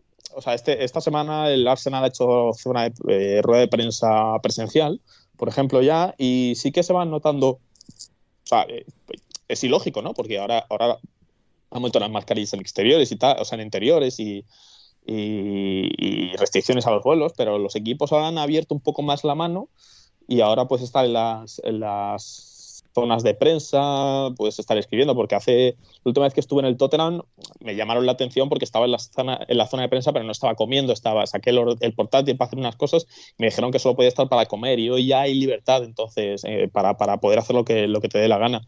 Entonces es, es, curioso, no sé si se va a mantener durante mucho tiempo, imagino que irá en función de los casos, que esta semana se han batido récords que no se batían desde, desde julio, con más de 50.000 contagios. Supongo que era un poco de la mano de, la mano de eso. Si se pone muy mal la cosa para Navidad, imagino que restringirán un poquito más las libertades que se están dando porque da la sensación de que dan pasos adelante y como que ya ven muy complicado volver para atrás y tiran y tiran con lo que hay. Y tiran con lo que hay. Em, hablando de lo que hay, mano, um, catering, en este caso del London Stadium y del Tottenham Hotspur Stadium este fin de semana, ¿cuál ha sido mejor? Eh, bueno, en el West Ham fue, fueron diferentes porque al final el West Ham, como era a las dos y media, era desayuno. Fue un poco. Bueno, eh, tenía peor pinta de lo que de lo que de lo que al final fue, porque eran hay unas salchichas, una especie de puré de patatas, más o menos, y una tartaleta que no, no te sé muy bien describir lo que era, pero luego también es verdad que había dulces, había, había muffins y había una especie de ensaimadas, o sea que bueno, más o menos estaba, más o menos estaba bien. Eh, y en el Tottenham suele ser prácticamente casi siempre lo mismo. Suele ser pollo con patatas, eh, unas zanahorias, algo de, verdura y, poco más. O sea, prácticamente en el Tottenham casi siempre, casi siempre es lo mismo. O sea, que eh, no hay, no hay, mucha novedad. Lo del pollo tandoori y tal está como muy muy globalizado en, o sea, muy globalizado, que, que algo que se repite mucho, ¿no? En, en los catering de los estadios, ¿no? Eh, pero el pollo tandoori es más del, más del Chelsea, que por cierto, las últimas dos veces ya, ya lo han. Bueno, mm, lo han, una, una, vez lo cambiaron y pusieron unos ravioles ahí que estaban bastante bien. Pero el pollo de Tottenham y del Tottenham y también de Wembley es más pollo, pollo normal. O sea, pollo, pollo normal, no, no tandoori. Bien, bien, bien, Son un poco más sosos pollo asado, ¿no? De típico de. Sí, sí, sí, sí, eso es. eh, Gonzalo, sobre el pollo, las verduras o sobre el fútbol, ¿alguna eh, reflexión rápida antes de pasar al, al Vila eh, No puedo creer que esto se ha hecho un debate entre estilos y formas de cocinar pollo, básicamente. Esto es alineación indebida, Gonzalo. Nada, nada que comentar. Si se habla del Brentford, pues habrá que hablar de estas cosas también. Clubes, a ver, países pijos, clubes pijos en los que te hacen pollo de distintas formas. Vos vas a sacar el catering acá en los clubes y te dan, te dan empanadas y ves cómo se matan entre los periodistas que están acreditados por agarrarse tres mugrosas empanadas. Allí en la NUS, ¿qué te dan? ¿Qué te dan? Un navajazo, ¿no? Algo así por ir a los partidos. ah, empanadas, empanadas, empanadas. Bien. Pero bueno, mi pregunta es, ¿cómo es el pollo en la NUS? El pollo en la NUS. ¿Cómo se hace? ¿Qué pasa? Pollo asado. Eh, a ver, se puede hacer de, de distintas maneras, ¿no? Pero pollo asado, ¿a qué te referís precisamente? ¿Ha hecho en una plancha, por ejemplo? No, no, no, me refiero, en plan, aquí se trabaja mucho el asador de pollos, que tiene, suele tener un nombre propio, rollo asador de pollos Paco e hijos. Y es, es, pues, un local, un local Sí, que básicamente un horno con unos pollos en, un- en Sí, un, con en los un pollos. palo dando vueltas. En un palo dando vueltas, sí, sí, no, acá, acá en las roticerías, en general, Claro, roticerías que son las sí. casas de comida, que, que hacen cualquier tipo de comida, tienen, tienen los pollos así asados, pero tampoco es muy, muy normal ver, verlos cocinados de esa manera. Bien, bien. Lo que estamos hablando de Ah. pollos y todavía nadie ha hecho ningún chiste sobre cocaína. ¿eh? Estamos mejorando mucho aquí en el programa. O sea, Porque cuidado. no vino Leo, porque no vino Leo. no vino Leo. Claro, Venga, Leo, no veas. claro, nosotros no sabemos dónde comprar cocaína, a diferencia de, de Leo, que solo sabe, pero no consume, solo sabe que, oye, siempre está bien tener información en Bueno, eso es lo que, eso es lo que dijo acá. A ver, Leo, eh, Gonzalo. por- pero lo dijo en el Patreon, yo creo. ¿eh? Igual hay que. No, no, no, lo, no, lo dijo, Encima. no, lo dijo abiertamente, ¿eh? Sí, sí, no, Ah, lo pero dijo igual el el- lunes. Pues, Eso dice él, no, no sé. Bueno, Yo Gonzalo, no vamos, pondría a, la mano en el vamos a fuego creer, a- por vamos a creer a Leo, o sea, no, no incrimines a Leonardo Silva ante No, no, no, audiencia. yo, yo no estoy incriminando, yo solamente que no pondría la mano en el fuego por él en eso. yo, yo no le estoy incriminando, pero caer igual es cocainómano. Yo Te estoy diciendo cocainómano simplemente. Madre mía. Eh, Manu Reguilón con guantes pero sin mangas. Sí, o sea, no sé, eso, o sea, es normal eso. O A ver, ¿os normal, es, pero es, una soberana gilipollez. o sea, me refiero, eh, son, llevan guantes, pero lleva manga larga. Claro. Bien. ¿Llegas manga larga y no llevas guantes? Bien, pero si te pones guantes, hijo mío, pues ponte manga larga, ¿no? O no te pongas guantes. Igual o solo sea, tienes no frío sé. en las. Igual solo tienes frío en las manos, no lo sé. Es posible que no tenga frío en el, eh, en el antebrazo o en el codo, yo qué sé. Eh, No, no, no, no sé, no me, no me parece no me parece de recibo ir, ir, ir así. O sea, no, no. Lo han hecho él y quién era el otro también. Eh, ¿Ben Davis? Puede ser. Abuelo lo hacía mucho, ser. me acuerdo. No, eh, el, estaba, ha jugado Emerson hoy. Eh, Eh, ha habido sí, otro no, jugador de la defensa del-. Tottenham, No, Tanganga. lo- Tanganga, lateral- eh, carrilero. Tanganga, pues era, era Tanganga. Sí. O, o Davinson. Era no Tan- No, era Tanganga, era Era Tanganga, sí, era- estaba pensando en el lateral, en el lateral derecho y, y, y sí, o sea, no sé, no me parece, no me parece normal, no sé, es como esta gente que, que, que seguro que lo habéis visto, que va con, con sudadera y pantalón corto. Y es en plan, tío, o sea, vamos a ver. Sí, Eh, no, mal, no sé. Sí, sí, sí. No puedes tener, no, te- no puedes tener frío en las piernas y en el resto del cuerpo. O sea, calor en las piernas y en el resto del cuerpo no, no tiene sentido. sí. No, o sea, es un- no, y además lo, lo dices tú que eres científico, o sea, no, ya está. Es verdad, es verdad que el calor, el- o sea, el frío en las manos es peor que el frío en el codo. O sea, el, el frío en el codo es más soportable, ¿no? En cambio, el frío en la mano no ve qué coñazo. Sí, hombre, pero si te pones Ah, guantes hay- para si te pones guantes para jugar al fútbol es porque ya un poquito, ¿sabes? Flojito un poco eres, ¿no? O sea, entonces ya pues el resto en saludo por para Sergio, si nos escucha. O sea, no flojito, pero me refiero que, que eres sensible, ¿no? Al, al frío para, para jugar un partido con, con guantes. Entonces, es- no sé, no, no, no sé. Bueno, Bueno, hablando de la gente que Eh, se sí, que bueno, sí, perdona, Sí, sí, dale. bueno, para no sé si sabéis el caso de Dani da Costa, el, el carrilero de la Inter de Ah, Frankfurt, sí, que, que- tiene alergia. alergia al- a la hierba. Al, ce- al césped, hierba normal, antes de que Manu haga un chiste sobre eh, hierba, pero bueno. Eh, Tiene alergia al, al césped. sí, sí, sí. ¿Y, y cómo hace? Sí. O sea, Tiene que ¿cómo, jugar cómo- cómo le con- afecta esto?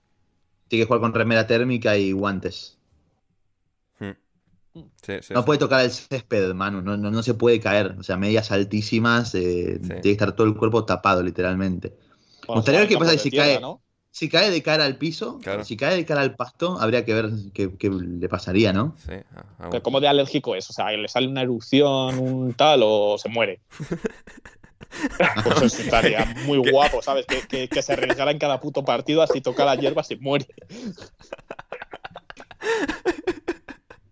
En plan, era, imagínate que, el, o sea, que es suplente, tío, y el Eintracht de Frankfurt ahí, para perder tiempo, le sacan en el último min- un minuto, ¿sabes? A un minuto del final, le llama al entrenador y le dice el tío, o sea, en plan, no seas cabrón, ¿sabes? Que me estoy jugando la puta vida, no me metas en para 30 segundos, hijo de puta. O sea, me parece, me parecería, hay que descubrir eso, ahí hasta qué punto, hasta qué punto el señor este se puede morir en un, en un campo. Aston Villa 2, Leicester 1. Gerrard, el pupilo, Todavía quedan partidos. ganó. El, Queda uno. el pupilo ganó al maestro, a Brendan Rodgers, casi ganaron una liga juntos. no lo hicieron y aquí Gerrard con el Aston Villa ha vuelto a ganar eh, al Leicester, en este caso al equipo de Brendan Rodgers, que bueno, que siguiendo la tradición de esta temporada el Leicester, bueno, eh, trajo su circo de nuevo a un nuevo partido, el circo defensivo con el que va a cada enfrentamiento de la Premier League y aquí por lo que sea pues salió cruz y ganó el Aston Villa por dos goles a uno. Se adelantó el Leicester, sin embargo, con gol de Harvey Barnes. Es una muy, muy buena acción, muy buena jugada y asistencia a gol de Patson. Da que parecía que podía ser un buen partido para el Leicester, pero luego el Aston Villa acabó, acabó empatando y remontando, remontando eh, el partido ganándolo por dos goles a uno. Eh, con goles de Consa en este caso, ambos doblete de Consa, doblete del central y entre medias un gol anulado a Jacob Ramsey por una supuesta falta sobre eh, Casper Schmeichel, bastante discutible, pero en todo caso anularon el gol. Sí, que no existió. Sí, o sea, en plan un disparo le, pega en la mano porque, o sea, el, razonamiento es Schmeichel tenía el balón controlado, es que una polla lo tenía eso controlado Schmeichel. Es que nunca le pegan la, nunca le pegan la mano. Creo que le llega a rozar, o sea, creo que, o sea, yo, yo quiero creer que Michael no hace todo el paripé, o sea, solo para, para que alunen el sí, obvio. Creo, quiero pensar que Michael no es tan hijo de puta, pero aún así, pues bueno, eh, la anulan el gol, aún así, como también eh, marca, vuelve a marcar Consa en la segunda parte, no, eh, no fue algo que terminó acusando el Aston Villa. José, vamos a empezar por ti, ¿alguna valoración rápida del partido? Bueno, eh, cuando Gerard fichó por el Aston Villa, teníamos esa duda, ¿no? De a ver cómo podía salir la cosa, De a ver cómo era la dinámica del equipo, porque era un equipo que iba en una mala racha, pero bueno, ahora eh, de los últimos cuatro partidos, eh, tres victorias, y bueno, esa única derrota fue contra el Manchester City, así que este, este partido fue de dos equipos que están en puestos contiguos de la tabla, pero en dinámica bastante bastante dispares, ¿no? El Aston Villa, que parece que con la llegada de Gerard eh, va, para arriba, como esperábamos a principio de temporada, que donde debería estar, con muy buen partido de McGinn, que he escuchado que, lo están tanteando para el mercado invernal a ver si puede salir el Aston Villa. Vamos, a mí no me gustaría, más que nada porque me parece uno de los jugadores fundamentales de este equipo. Eh, por parte del Leicester, pues bueno, me gustó mucho eh, el partido de Kieran Disbury Hall, un tío que para mí era un personaje desbloqueado, o sea, no sabía quién era este señor, pero me ha gustado el partido que ha hecho. Luego lo han cambiado en la segunda parte porque el equipo necesitaba más pólvora para poder remontar. Eh, pero bueno, además es que nombres, nombres así en una camiseta quedan de puta madre. Y luego en el banquillo tienen a uno nuevo que es Bontae Daily Campbell. Así que...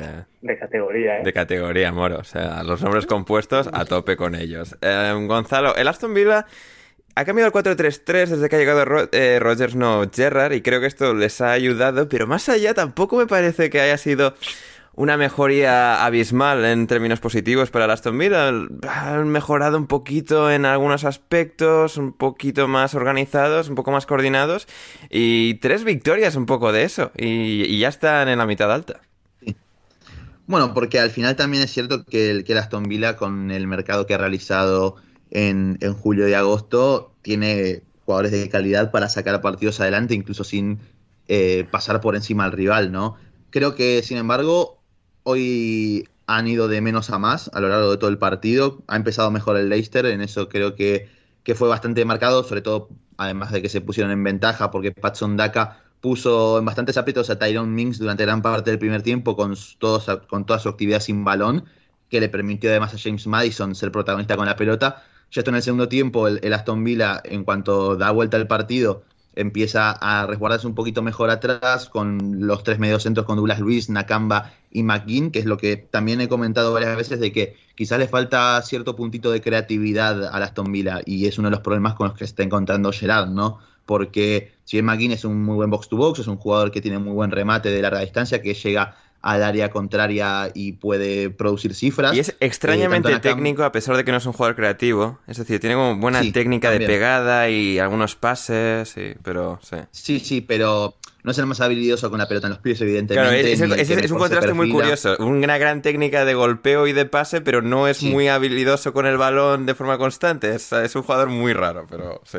Exacto, y, es algo que tampoco te compensan Douglas, Luis y Nakamba, ¿no? Yo creo que les está faltando un jugador con cierta calidad pasadora, que era muy probablemente lo que buscaban eh, intentando el fichaje de James Ward-Prowse en, en, eh, en, agosto, en los últimos días del mercado, que les hubiera venido de, de, maravillas. Eso creo que estaremos todos de acuerdo. Así todo, creo que en el segundo tiempo vimos una muy buena imagen del equipo, sobre todo cuando Oli Watkins empezó a activarse entre líneas, empezó a juntar a sus compañeros en pocos metros, empezó a ser más protagonista en mi buen día, con Jacob Ramsey también llegando al área eh, para también rematar, como tuvo una jugada muy clara y también la, la del gol que le anulan. Y en líneas generales es una actuación sin grandes flashes, sin ser sobresaliente, pero por lo menos es lo bastante sólida, ¿no? Es un equipo que pasó de conceder tres goles por partido a que se le cueste llegar y, conceder goles. Eh, Emi Martínez apenas ha tenido trabajo más allá de un cabezazo.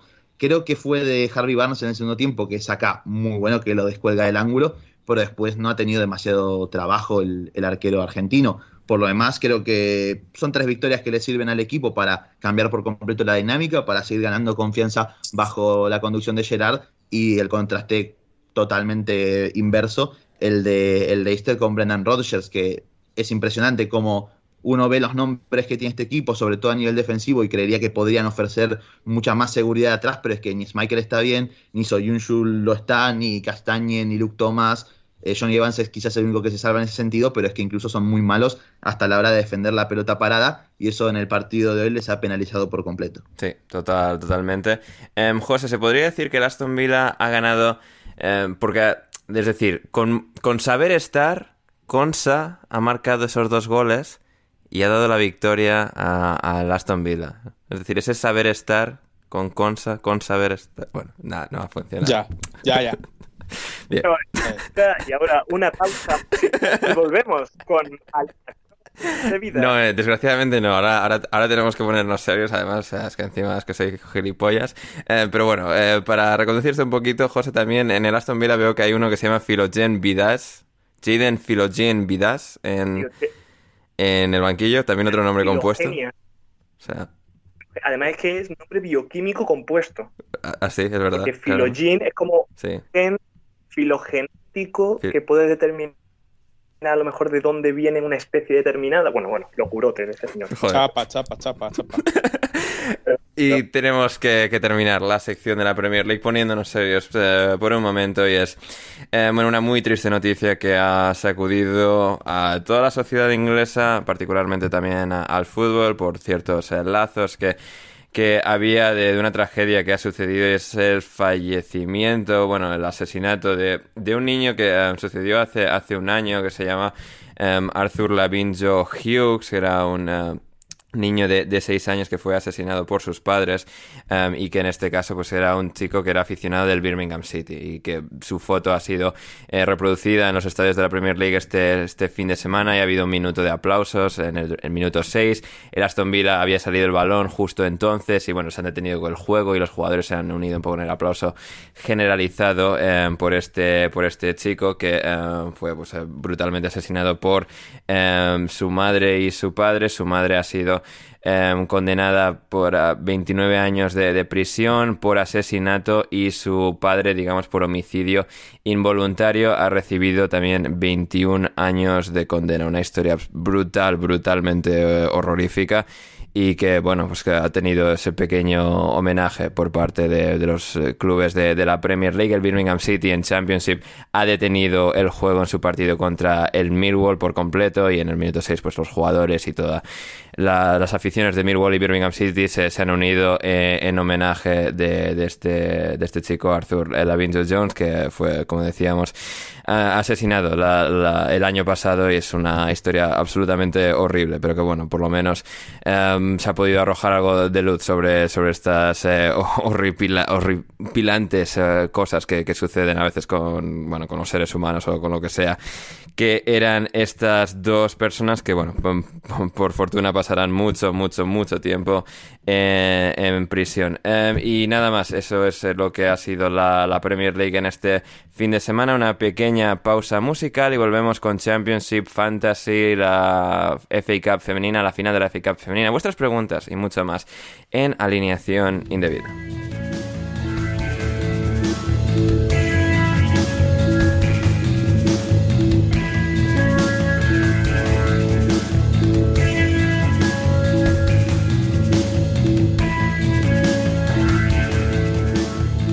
Estamos de vuelta en alineación indebida para eh, hablar de eh, cosas, de cosas que siempre no, nos divierten, nos entretienen y nos hacen felices. Eh, por ejemplo, Gonzalo y la Fantasy, que la lidera.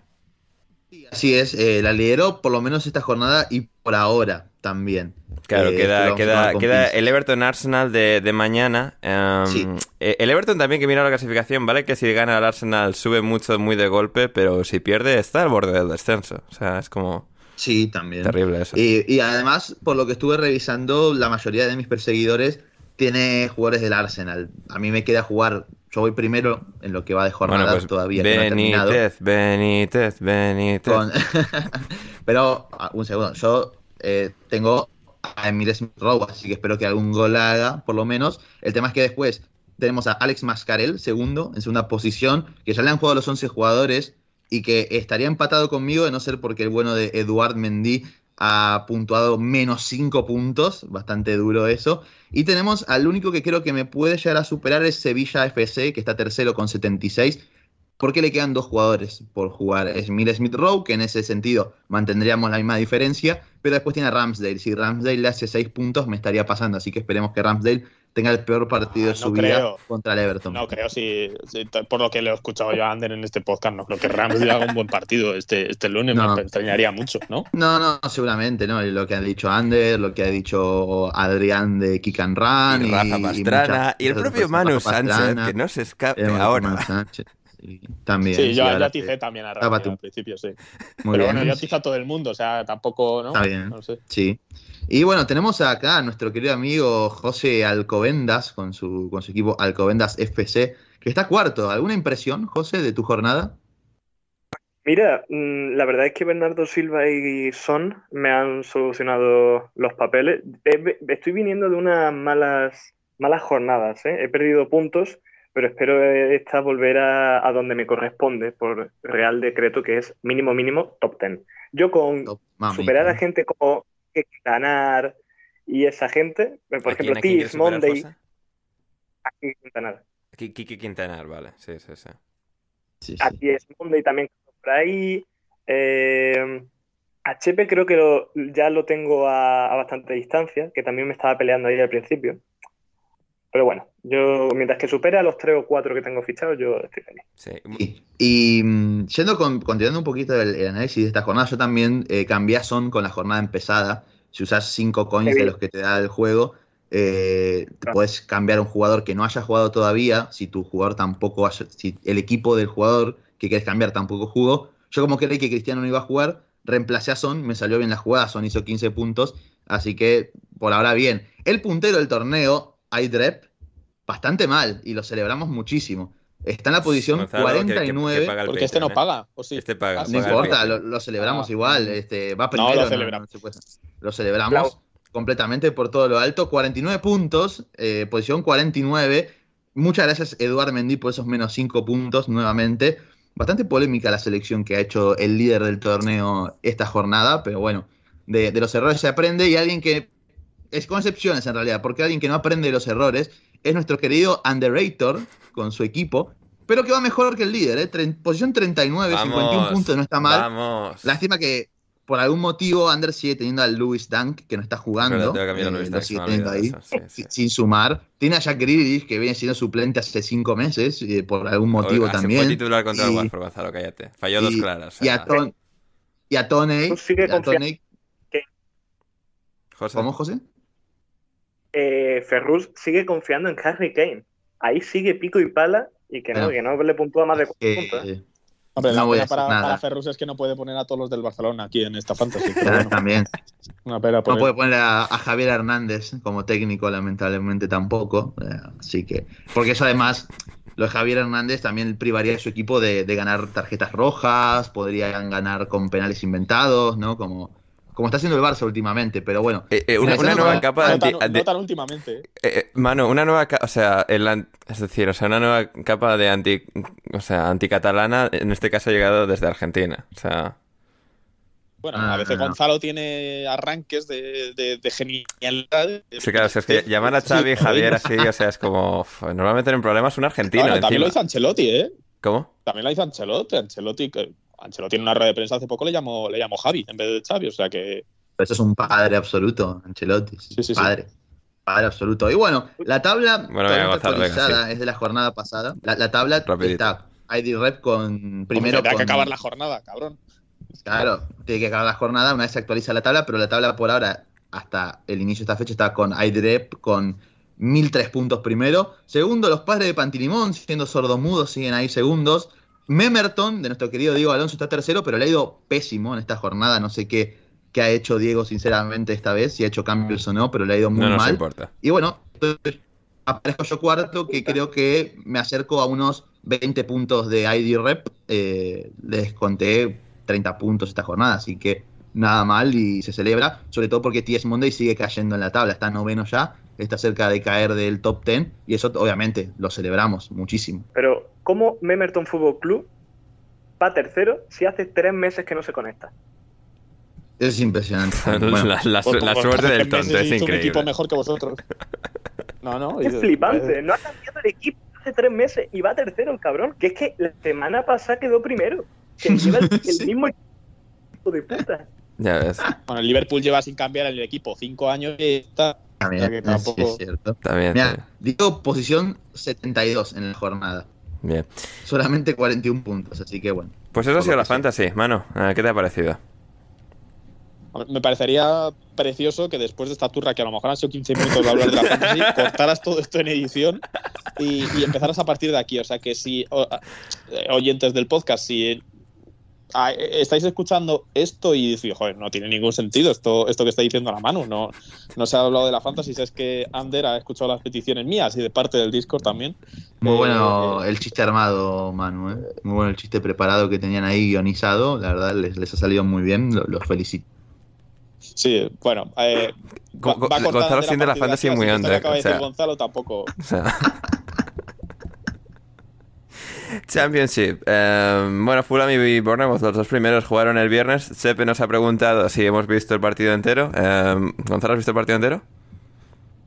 No, pero he visto los primeros seis segundos, evidentemente, porque además, a ver, seis sigue demostrando... Seis segundos es suficiente, ¿eh? o sea que está bien. Sí, sí, sí, sí, porque además Dominic Solanke ya le bastan seis segundos para seguir demostrando el, el delantero de clase de absolutamente mundial y élite que es, así que con eso estamos contentos también. Llevan tres empates seguidos, tanto Fulham como Bournemouth, pero ahí siguen porque West Brom, pues bueno, eh, tiene sus problemas y va tercero, el Blackburn va cuarto, el Queens Park Rangers va quinto y, el Stoke sexto. Y además, Ander, el Fulham va a ascender por decreto porque ahí está Tony Khan, así que es, el mejor es el mejor de los mejores que existe, así que Sí, pero en wrestling, o sea, ya sabemos que si el Fulham debe ser sacrificado y pasar otro año en Championship para que AEW siga produciendo buen contenido de lucha libre, eh, nosotros lo aceptamos. No, pero pero Tony Khan es tan genio que igual los va a hacer ascender, de, todas maneras. No, Gonzalo, no, eso ya te estás empezando a flipar. ¿eh? O sea, es un genio en, en, wrestling, o sea, eso lo es absolutamente. Bueno, el Fulham está. El Fulham va tirando con Mitrovic y Marco Silva. El día que vengan mal dadas, el equipo se vendrá abajo. Pero les ha traído a Wilson, se ha quedado serie esta vez. Ya, pero es, que, ya es que luego van a subir a Premier Gonzalo y van a hacer el ridículo. O sea, es que lo sabemos. Que los errores te vuelven más fuerte. Ya, pero vas a seguir haciendo el ridículo eh. igual. Muchos fines de semana que eso no se ha cumplido. Así es. Claro. Así es, es verdad. Yo debería finales entonces. ¿Cómo, José? Que yo debería tener abdominales entonces, y no los tengo. Y no los tienes, ya ves. O sea, esa falacia de, Gonzalo. Carol, eh, muy bien, pues eso. Y el, el Barnsley que empató, o sea, lleva tres derrotas seguidas, luego has tenido dos empates desde entonces. Em, está un poco flácido el Barnsley em, en, Championship y está en descenso, así que bien. Em, y continuamos, continuamos en alineación indebida con más cosas que teníamos por aquí, por ejemplo, la FA Cup femenina con la presencia inestimable de Patricia González en Wembley. Conectamos con ella que nos ha enviado un audio de análisis de lo que ha sido la final entre Chelsea y Arsenal que ha ganado el Arsenal, como no el Arsenal, el Chelsea, como hemos comentado al principio con Gonzalo. Vamos con Patri y volvemos con más en alineación indebida. Buenas y lluviosas tardes desde Wembley, donde hoy se ha disputado la final de la FA Cup entre Arsenal y Chelsea, aunque realmente solo hubo un equipo en el campo, el Chelsea. El Arsenal apareció durante 10 o 15 minutos de los 90 que duró el partido. Ya se adelantó el Chelsea en el minuto 2, obra de Frank Kirby, que aprovechó muy bien un fallo de la defensa del Arsenal y definió brillantemente. El resto de la primera parte fueron llegadas continuas del Chelsea con alguna tímida reacción del Arsenal, pero muy, muy floja. Y una buena actuación de Manuela Zinsberger, la portero del Arsenal, fue lo único que impidió que, no, que al descanso no se fuera 2 o 3-0. En la segunda parte continuó la misma tónica de la primera mitad, el Chelsea muy superior, muchísima confianza, las llegadas eran infinitamente mejores y hizo que eh, llegase el, 2-0 y posteriormente el 3-0, doblete de Samker, y en ningún momento parecía que el Arsenal podía acercarse o remontar. Hubo alguna llegada quizás de un poquito más de peligro después del 2-0, pero de cara a portería hoy estuvieron... Eh, la portería se les hizo muy pequeña, eh, en las jugadas de balón parado les costaba rematar, no había nadie que, que rematase no, no se pareció en nada al Arsenal que se lleva viendo durante el resto de, la temporada. Eh, dos momentos completamente opuestos para los partidos de, Champions League de esta, de esta semana. El Chelsea eh, juega contra la Juve el miércoles y el Arsenal juega en el Emirates contra el Barcelona el jueves. Eh, claro, en dos momentos después de este partido completamente opuestos y veremos qué, tal resultado eh, sale en los partidos de Champions League. Gracias a Patri por su contribución, que ha estado, como decía, en directo, en vivo y en directo. En Wembley hemos tenido gente en todos los estadios. A, Joe en, en Leeds, a, a, en Wembley, a Manu en, en West Ham, en el London Stadium y en, Tottenham. Así que bien, bien. ni gran nivel. Esto no lo encontréis en todas las partes, gente. Esto no lo encontráis en otros sitios. Solo en alineación indebida. Tampoco encontraréis un podcast de fútbol que también habla de cosas tan variopintas como hacemos nosotros. Antes era el debate del pollo y la Fórmula 1, que deberíamos tocarla seguramente, ¿verdad, mano? Em, que ha habido Fórmula 1 este, este domingo y por eso hemos empezado un poco más tarde el podcast, hemos tenido problemas técnicos, pero em, bien, la, Fórmula 1, ¿la has disfrutado? Sí, mm, sí, a ver, me he quedado dormido durante 10 vueltas ahí, hay tontas entre una bandera roja y otra y tal, y he llegado la, he la vuelta. Qué gran deporte es la Fórmula 1, ¿eh? Eh, no, a ver, la verdad es que estaba muy cansado, estaba muy cansado y venía, he llegado del Tottenham, he llegado en la vuelta 14, ha habido una bandera de roja, ha habido la resalida, otra bandera roja y ha habido un, unas vueltas ahí, se veía que no iba a pasar nada y, me he despertado para lo bueno, eh, lo hemos disfrutado mucho, hombre, a ver, no ha sido como un podio del nano, pero, pero ha estado bastante ha estado bastante bien y bueno, la única pena pues es, que va a ganar Hamilton en el Mundial y pues muchísimo asco, pero bueno. Bueno, llegan empatados a puntos Verstappen y, Hamilton a esa última, esa última Sí, pero esto está manchado, preparado claramente para que gane cara que gane Hamilton. O sea, ahí hay ese coma 5 al que están empatados porque le regalaron a Hamilton una carrera en no sé dónde, que no se corrió por no sé qué. No, no, que le regalaron a Verstappen. si Verstappen fue segundo en aquella carrera. No, no, no. No, no, no, no se le regalaron a Verstappen. Al revés Verstappen ganó esa carrera que no se corrió, pero Verstappen al ganar esa carrera con la mitad de los puntos terminó sacando menos diferencia. Ah, bueno, Verstappen fue, un, robo. Unos 3, 4 puntos arriba de Hamilton ahora mismo. Sí, lo de hoy que ha sido una conducción muy limpia, o sea, hoy todo muy normal. Jugadas grises, jugadas grises. Manu, yo solamente voy a comentar algo. A Verstappen, por la jugada en la que mete la frenada para que Hamilton lo pase. La jugada, eso solo sabemos hablar en términos futbolísticos. La jugada, sí, la, jugada esta que hace eh, para que lo pase. A Verstappen por esa acción le pusieron 10 segundos, una, una, una acción que no conllevó a ningún tipo de em, abandono de ninguno de los dos pilotos. A Hamilton en Silverstone, por intentar asesinar a Max Verstappen a más de 300 kilómetros por hora de velocidad, le han caído 10 segundos también. Entonces, ¿dónde está la vara en todo esto? Hay, acá hay algo que, huele mal y bueno, evidentemente ya para Emiratos Árabes Unidos ya va a estar la, copa, todo lo que es el campeonato, todo con impreso ya para Lewis Hamilton, ¿no? Tengo unas ganas de que gane Hamilton solo para que rabiéis y os caéis la puta boca. O sea, a mí Hamilton me da absolutamente igual, ¿eh? Pero... Es que no vamos a rabiar, es que vamos a decir... Yo ni voy a ver la carrera. No, es que claro. Boicot. Eh, eh, vamos, claro, vamos a decir, bueno, era lo esperable, o sea, nadie va a rabiar Claro, de nada. es lo normal, a ver, al final tiene un coche de 5 segundos más rápido que el resto, o sea, lo que sería ridículo es que perdiera. O sea, es como cuando el Barça de Pedri y Gavi pierde un partido, o sea, Claro. es- o sea, no, perdón, cuando lo gana, ¿sabes? O sea, es lo normal, es que con esos dos futbolistas lo normal es que lo ganen, es como, pues todas las Champions que ha ganado el Barça desde 2015 con Messi, pues es que lo normal es que las ganaran, coño, porque tenían a Messi. Em, José, ¿alguna opinión? Al final me calentáis la hostia, ¿eh? ¿Cómo? Pero- a ver, te calentamos. Eh, Manu, medio eh, a ver, estos son, estos tus problemas que tienes con el Barça y Lo con mismo- Messi. Que te calentamos y, tú, y te vas to- todo el rato a exactamente el mismo sitio, ¿eh? O sea, es una cosa... No, no, y lo mismo, lo mismo, lo mismo Argentina ganando la Copa América. Yo no entendí por qué mis compatriotas fueron a- al obelisco si lo normal era que, que la ganasen, por lo que Hombre, sea. pero, pero Argentina alguna vez tiene que celebrar algo porque, pues, ¿sabes? O sea, alguna sí. alegría de vez en cuando. Bueno, bueno, bien, venga, que sí, que sí, venga, los conspiranoicos llorones. Eh, José, ¿alguna eh, opinión como persona totalmente ajena a esto? De la Fórmula 1. Sí, sí, sí. O del balón de oro, como quieras, ¿eh? Tampoco te vamos a cortar aquí. Una, una opinión de Abdel Sansualsi, este chico, este nuevo que ha salido, nuevo Messi. Eh, y de Nico, Nico también lo está haciendo muy bien. Y las, Eh, bueno, y las. Y, y, tam- y, Yun- y Yunla, creo que también hay uno por ahí que se llama algo así, o yo sé. Bueno, la cosa La es, gente del Barça, eh, prometo que algún día estos- traeré a gente del Barça, ¿eh? Pero hoy no es el Acaban, acaban de pasar los 10 segundos más racistas en la historia de alineación indebida, así que voy a proceder a callarme.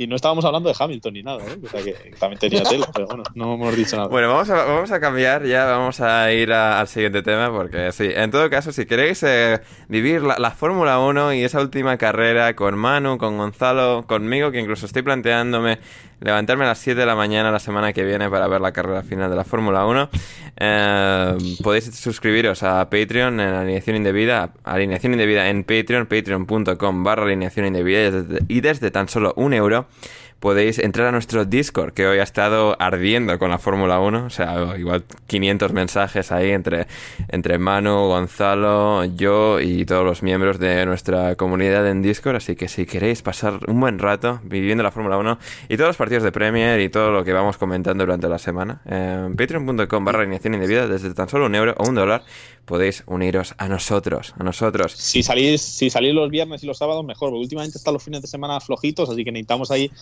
eh, un poco de apoyo esos, esos días de la semana. Así que Bien. se, se agradece que venga gente también con, con ganas de, bueno, de dar pena en general, pero, pero bien. Nos preguntaba Javi Ferrus, eh, ¿qué le haríais a Hamilton si lo tuvieses enfrente? Voy a saltar esta pregunta porque, o sea, esto no va a acabar bien.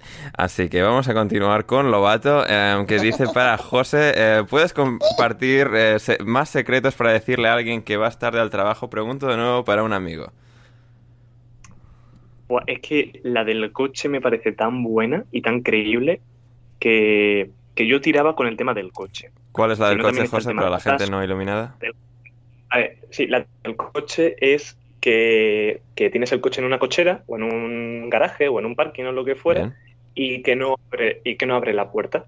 Entonces has tenido que llamar al técnico Mm. o al conserje, Sí, servicio, lo que sea, es bueno. y no podías. Has tenido que estar esperando un rato. Si no, el tema del, del aparcamiento, del... Atasco. Hmm. El metro, el metro llega tarde. Sí. Pero quieres, Problemas pero quieres asegurar de que sean cosas que no sean verificables. O sea, es decir, puede que otra persona haya coincidido en ese atasco y diga, pero qué atasco ni qué atasco. O sea, quieres, o sea, ir un poco más Pues específico. Bueno, voy a aprovechar y voy a contar una anécdota mía de la uni, rápido, ¿vale? Bien.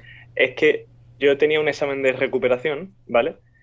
Eh, y claro, yo creía que era en la hora de la asignatura. Lo que yo no sabía es que habían cogido la hora de antes y la de la asignatura, entonces llegué una hora tarde. Llego yo allí con toda la, con toda la tranquilidad del mundo, saludando a mis compañeros y yo diciéndole, ¿qué? ¿El examen qué tal? "Eh, ahora, ahora vamos al examen, ¿no? Y me dicen, José, el examen empezó hace una hora, nosotros ya lo hemos terminado. Y yo, no me jodas tú. Entonces, total, ¿Y para qué cogen una hora antes si, se terminaba en una hora el examen? No, claro, pero para los de segundo año, pues el examen era fácil, ¿sabes? Entonces íbamos con la polla fuera. Eh, ya lo habían, ya lo habían terminado. Entonces, claro, yo vi que iba a suspender otra vez la asignatura, me despeino, me desabrocho el polo de la. de la. de. bueno, sí, el polo.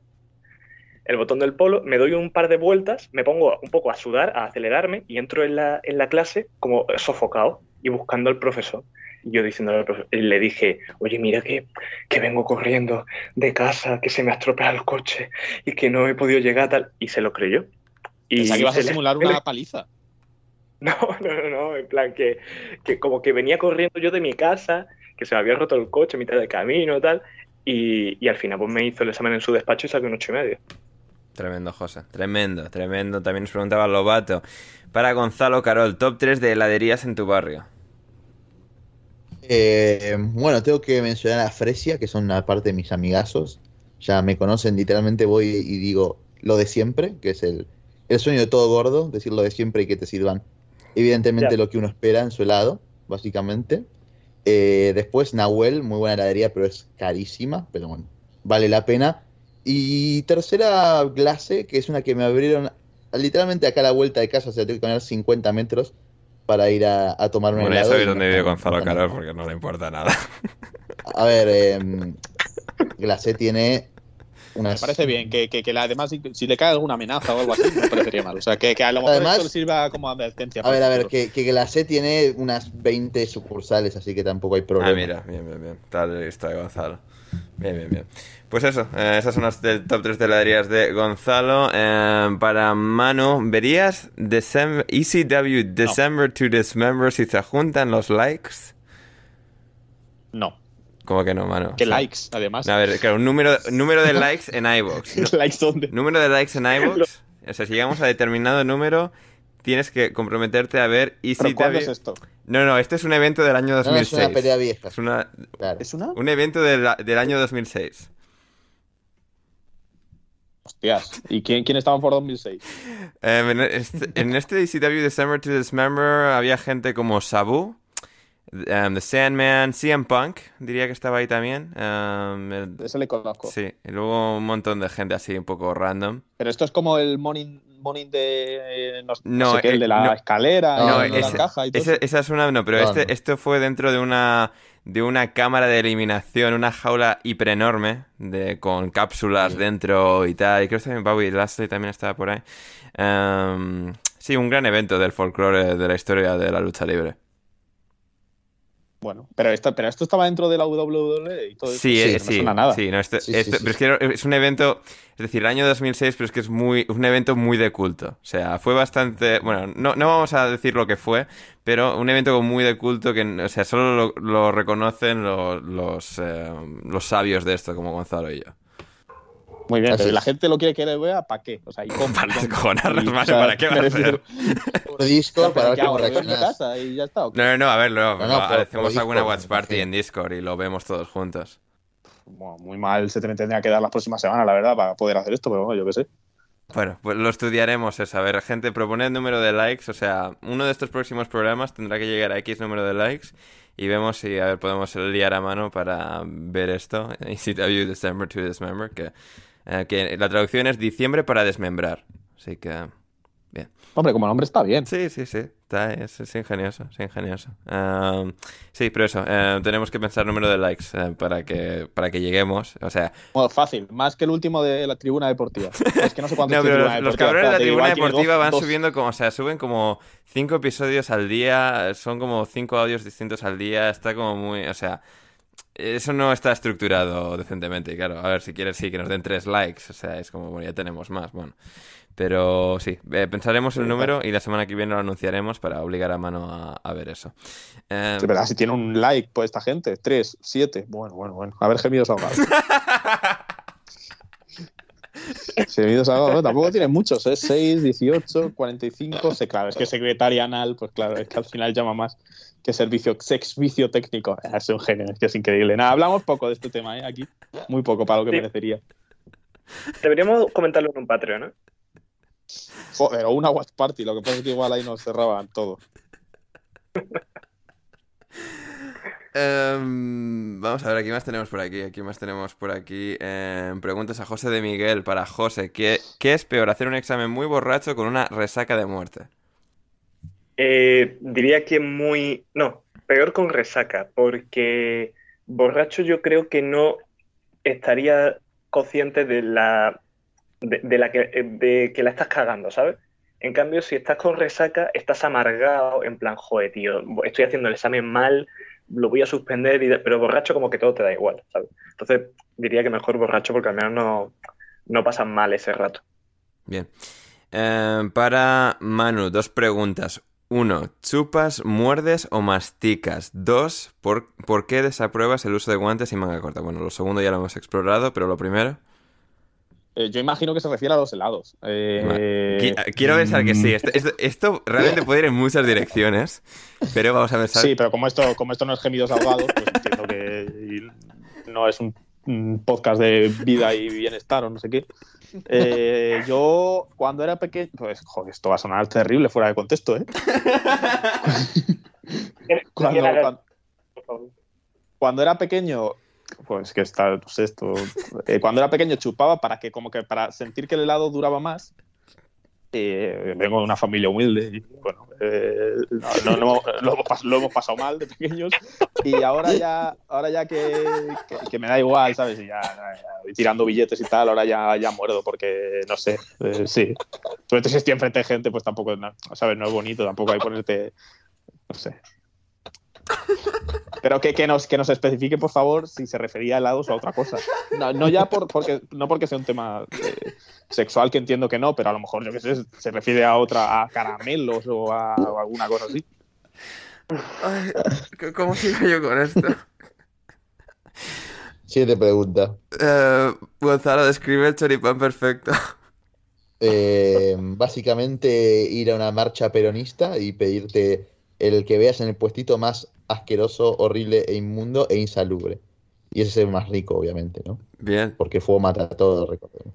Pregunta José de Miguel para mí, ¿qué fue mejor? ¿Hacerle eh, un túnel, o como diríamos en España, un caño a una persona con una sola pierna o Maradona celebrando meterle gol a un niño sin piernas?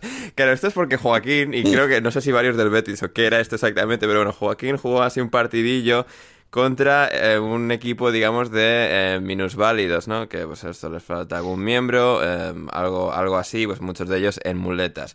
Joaquín y supongo que el resto de sus compañeros, para igualar un poco las fuerzas, pues jugaron con las manos atadas detrás de la espalda. Pues bueno, Joaquín, que tiene mucha habilidad después de tantos años de carrera, pues vino a hacer lo que viene a ser un caño a un jugador entre la pierna y la muleta, que es como...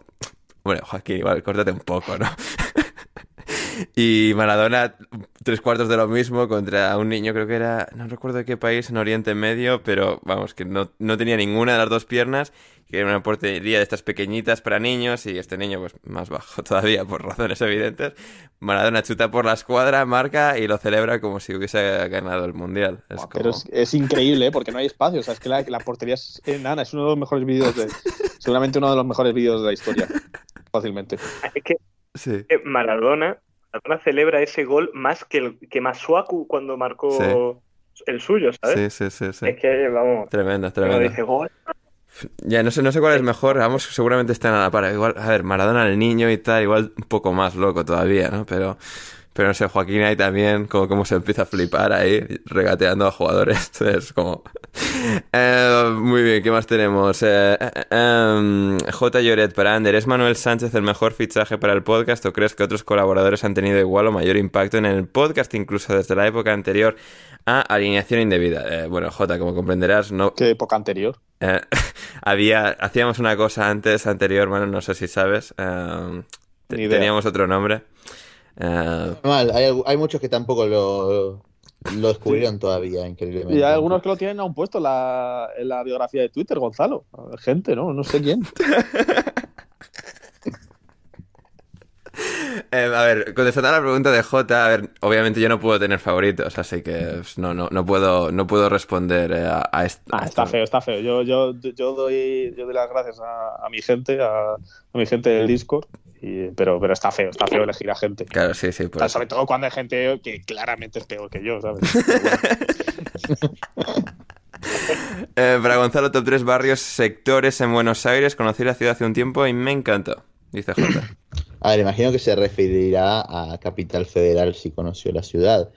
Y yo creo que Palermo, por lo general, varios sectores es muy lindo. O sea, ahora me, el- algún argentino me va a tildar de, de ser un tincho, pero bueno, es que al final es muy lindo. Después, la ciudad de La Plata es muy linda también, por ejemplo. eh, obviamente la, la zona céntrica.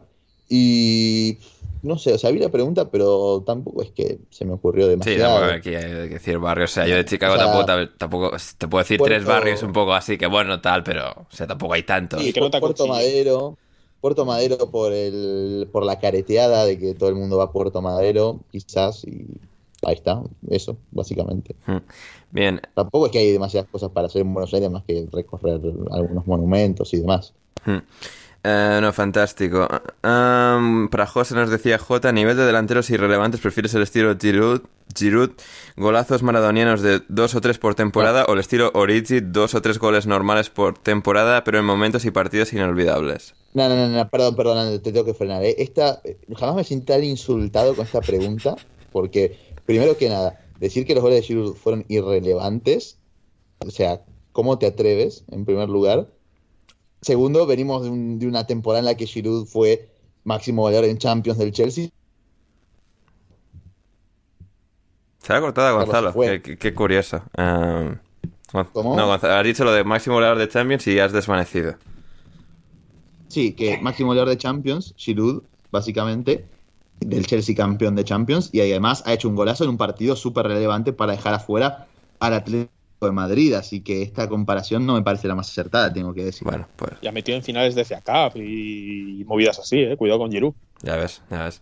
Am, José, ¿te consideras panenquita señor? Bueno, sabiendo esto, lo que acaba de decir Gonzalo, me quedo con Origi entonces 100%. Bien.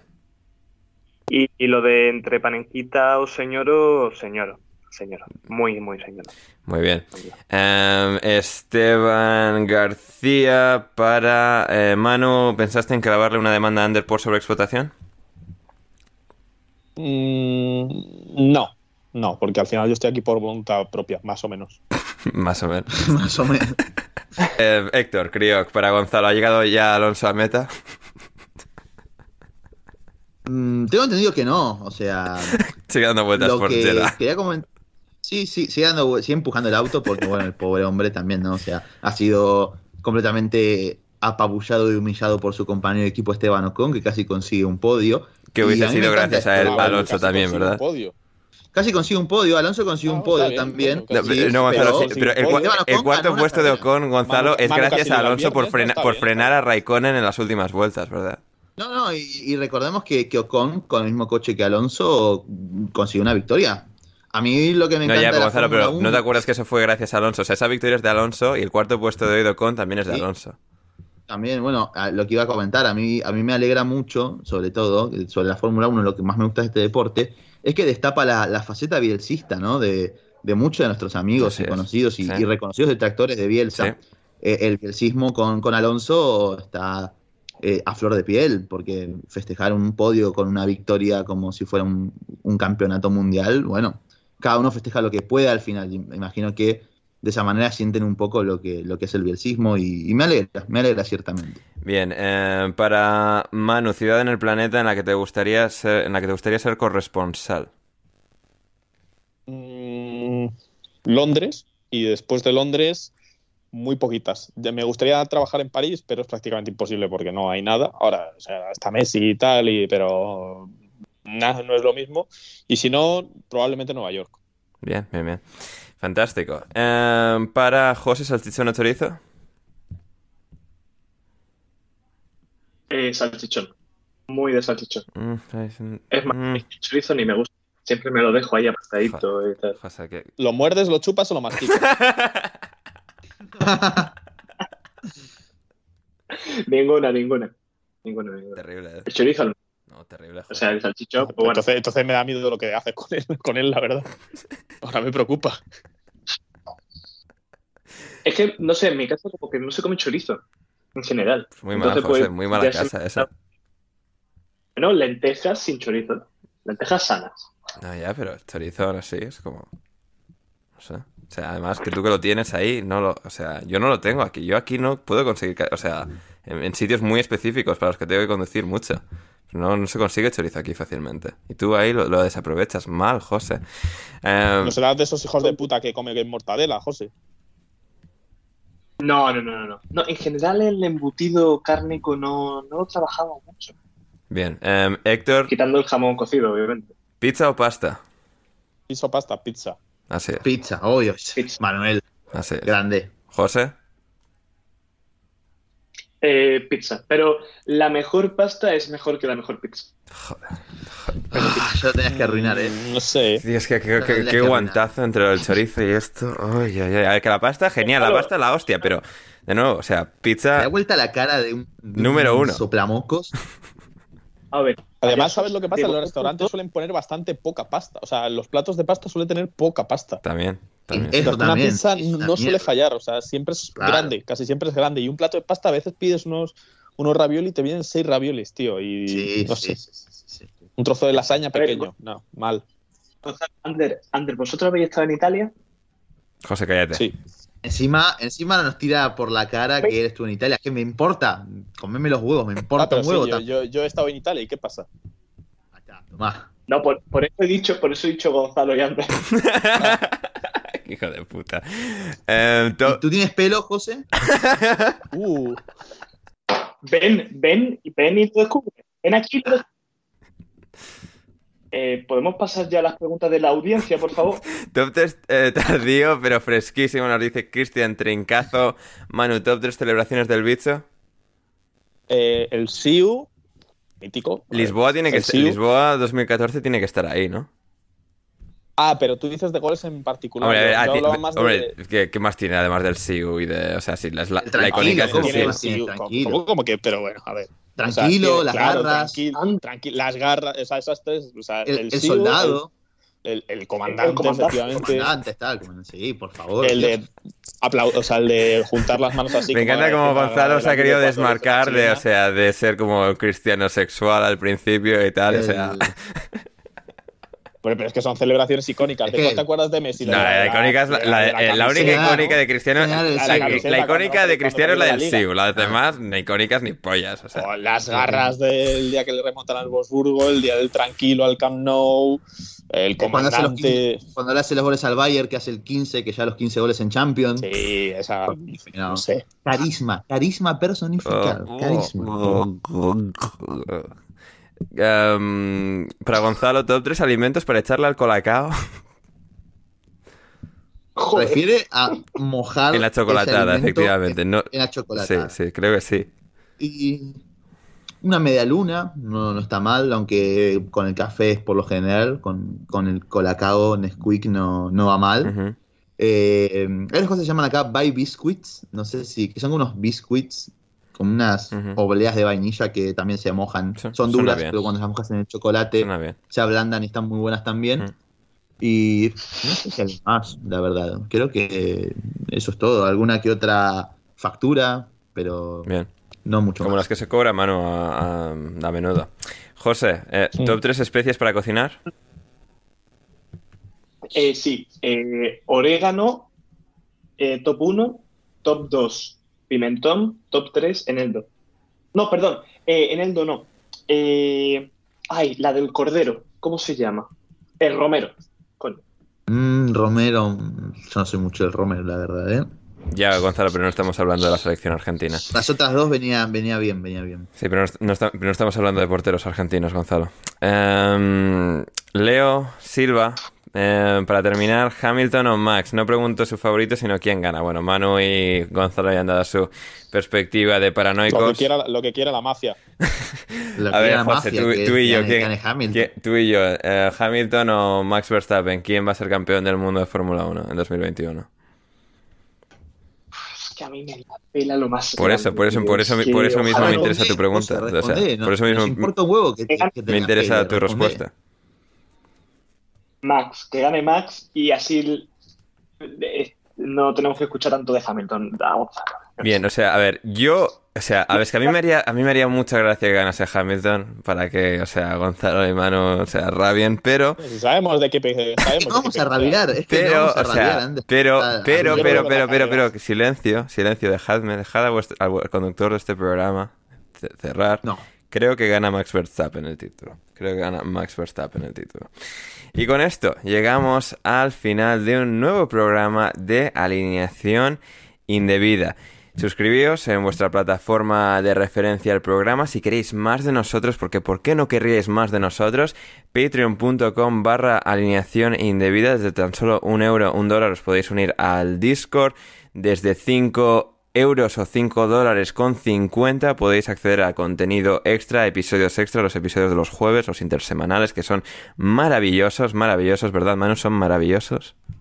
Ahí es donde, de verdad, o sea, lo de hoy, o sea, hoy, por ejemplo, habríamos hablado cosas de Hamilton, eh, etcétera, etcétera, que obviamente eso se puede decir en Patreon porque probablemente te, en otro te funarían y acabarías igual en la cárcel o con un hilo en Twitter que es casi peor. O sea que en Patreon es donde de verdad se habla la verdadera mandanga buena. Efectivamente, efectivamente. Así que si queréis más, de eso, ya sabéis dónde suscribiros también. Suscribiros también. Eh, vamos a tener novedades en cuanto a suscripciones y demás eh, que creo que, os pueden gustar. Así que eso también llegará en las próximas semanas. Estad muy atentos a todo lo que hagamos en alineación indebida. Podéis seguirme a mí en arroba Anders Hoffman, podéis seguir a Manu en arroba Manu Sánchez Goma, Gonzalo en arroba Gonzalo Carol 29, a José en arroba JM guion bajo barra baja Alcobendas y nada más por por hoy. Dad al like, compartid el programa ampliamente. José, muchas gracias. Nada, a ti, Ander. Tú sabes que me hubiera gustado más no haber estado en este programa. Una pena que se me hayan. Bueno, o sea, pero no es que, no, es que no, querías estar, querías hacer otra cosa específica. Es decir, el podcast era lo segundo mejor que podías hacer con tu vida en esta noche. Había otra cosa que no os ha dado, ¿verdad? Bueno, habría que ver, ¿eh? Quiero saber la respuesta de José. Manu, cállate. O sea. Ya, pero. Bueno, no, la gente, la gente quiere saber cuál era la otra gran opción que tenía como plan esta noche. Porque Hombre, tampoco hay que ser demasiado, ¿no? No, no, Manu, cállate, no lo saben. No, no, no. No, es que no nos interesa. Nos interesa mucho. Gonzalo, cállate, que José le está saliendo muy bien el, gancho para el programa. Pesado Gonzalo, tío, de verdad. Qué pesado. Que te calles ya, Gonzalo. Mira, la boca, pelado, habla y callate, dale. Adiós. El miércoles en Patreon. El miércoles en Patreon. Gonzalo, gracias. Nada. Bueno, gracias. bueno, gracias a ti también por tu tiempo. Sí, eso, ya, sí, sí. Por tiempo, joder, tres horas. bueno, igual, tres horas, ¿no? bueno, pero porque hemos empezado tarde y tal, y, o sea... Nada, nada, muy bien. Un día más disfrutando aquí de, de, las ondas. Así es, así es. Volvemos el jueves, también vamos a tener más contenido en las próximas semanas, análisis del Tottenham vamos a hacer próximamente, eh, una charla que tengo pendiente de, publicar también en el próximo par de semanas, más contenido extra que vamos a hacer fresquísimo, maravilloso, súper disfrutable y esperemos que, que os guste. Nada más por hoy, yo soy Anderito Urralde, hasta que nos volvamos a reencontrar, pasadlo bien.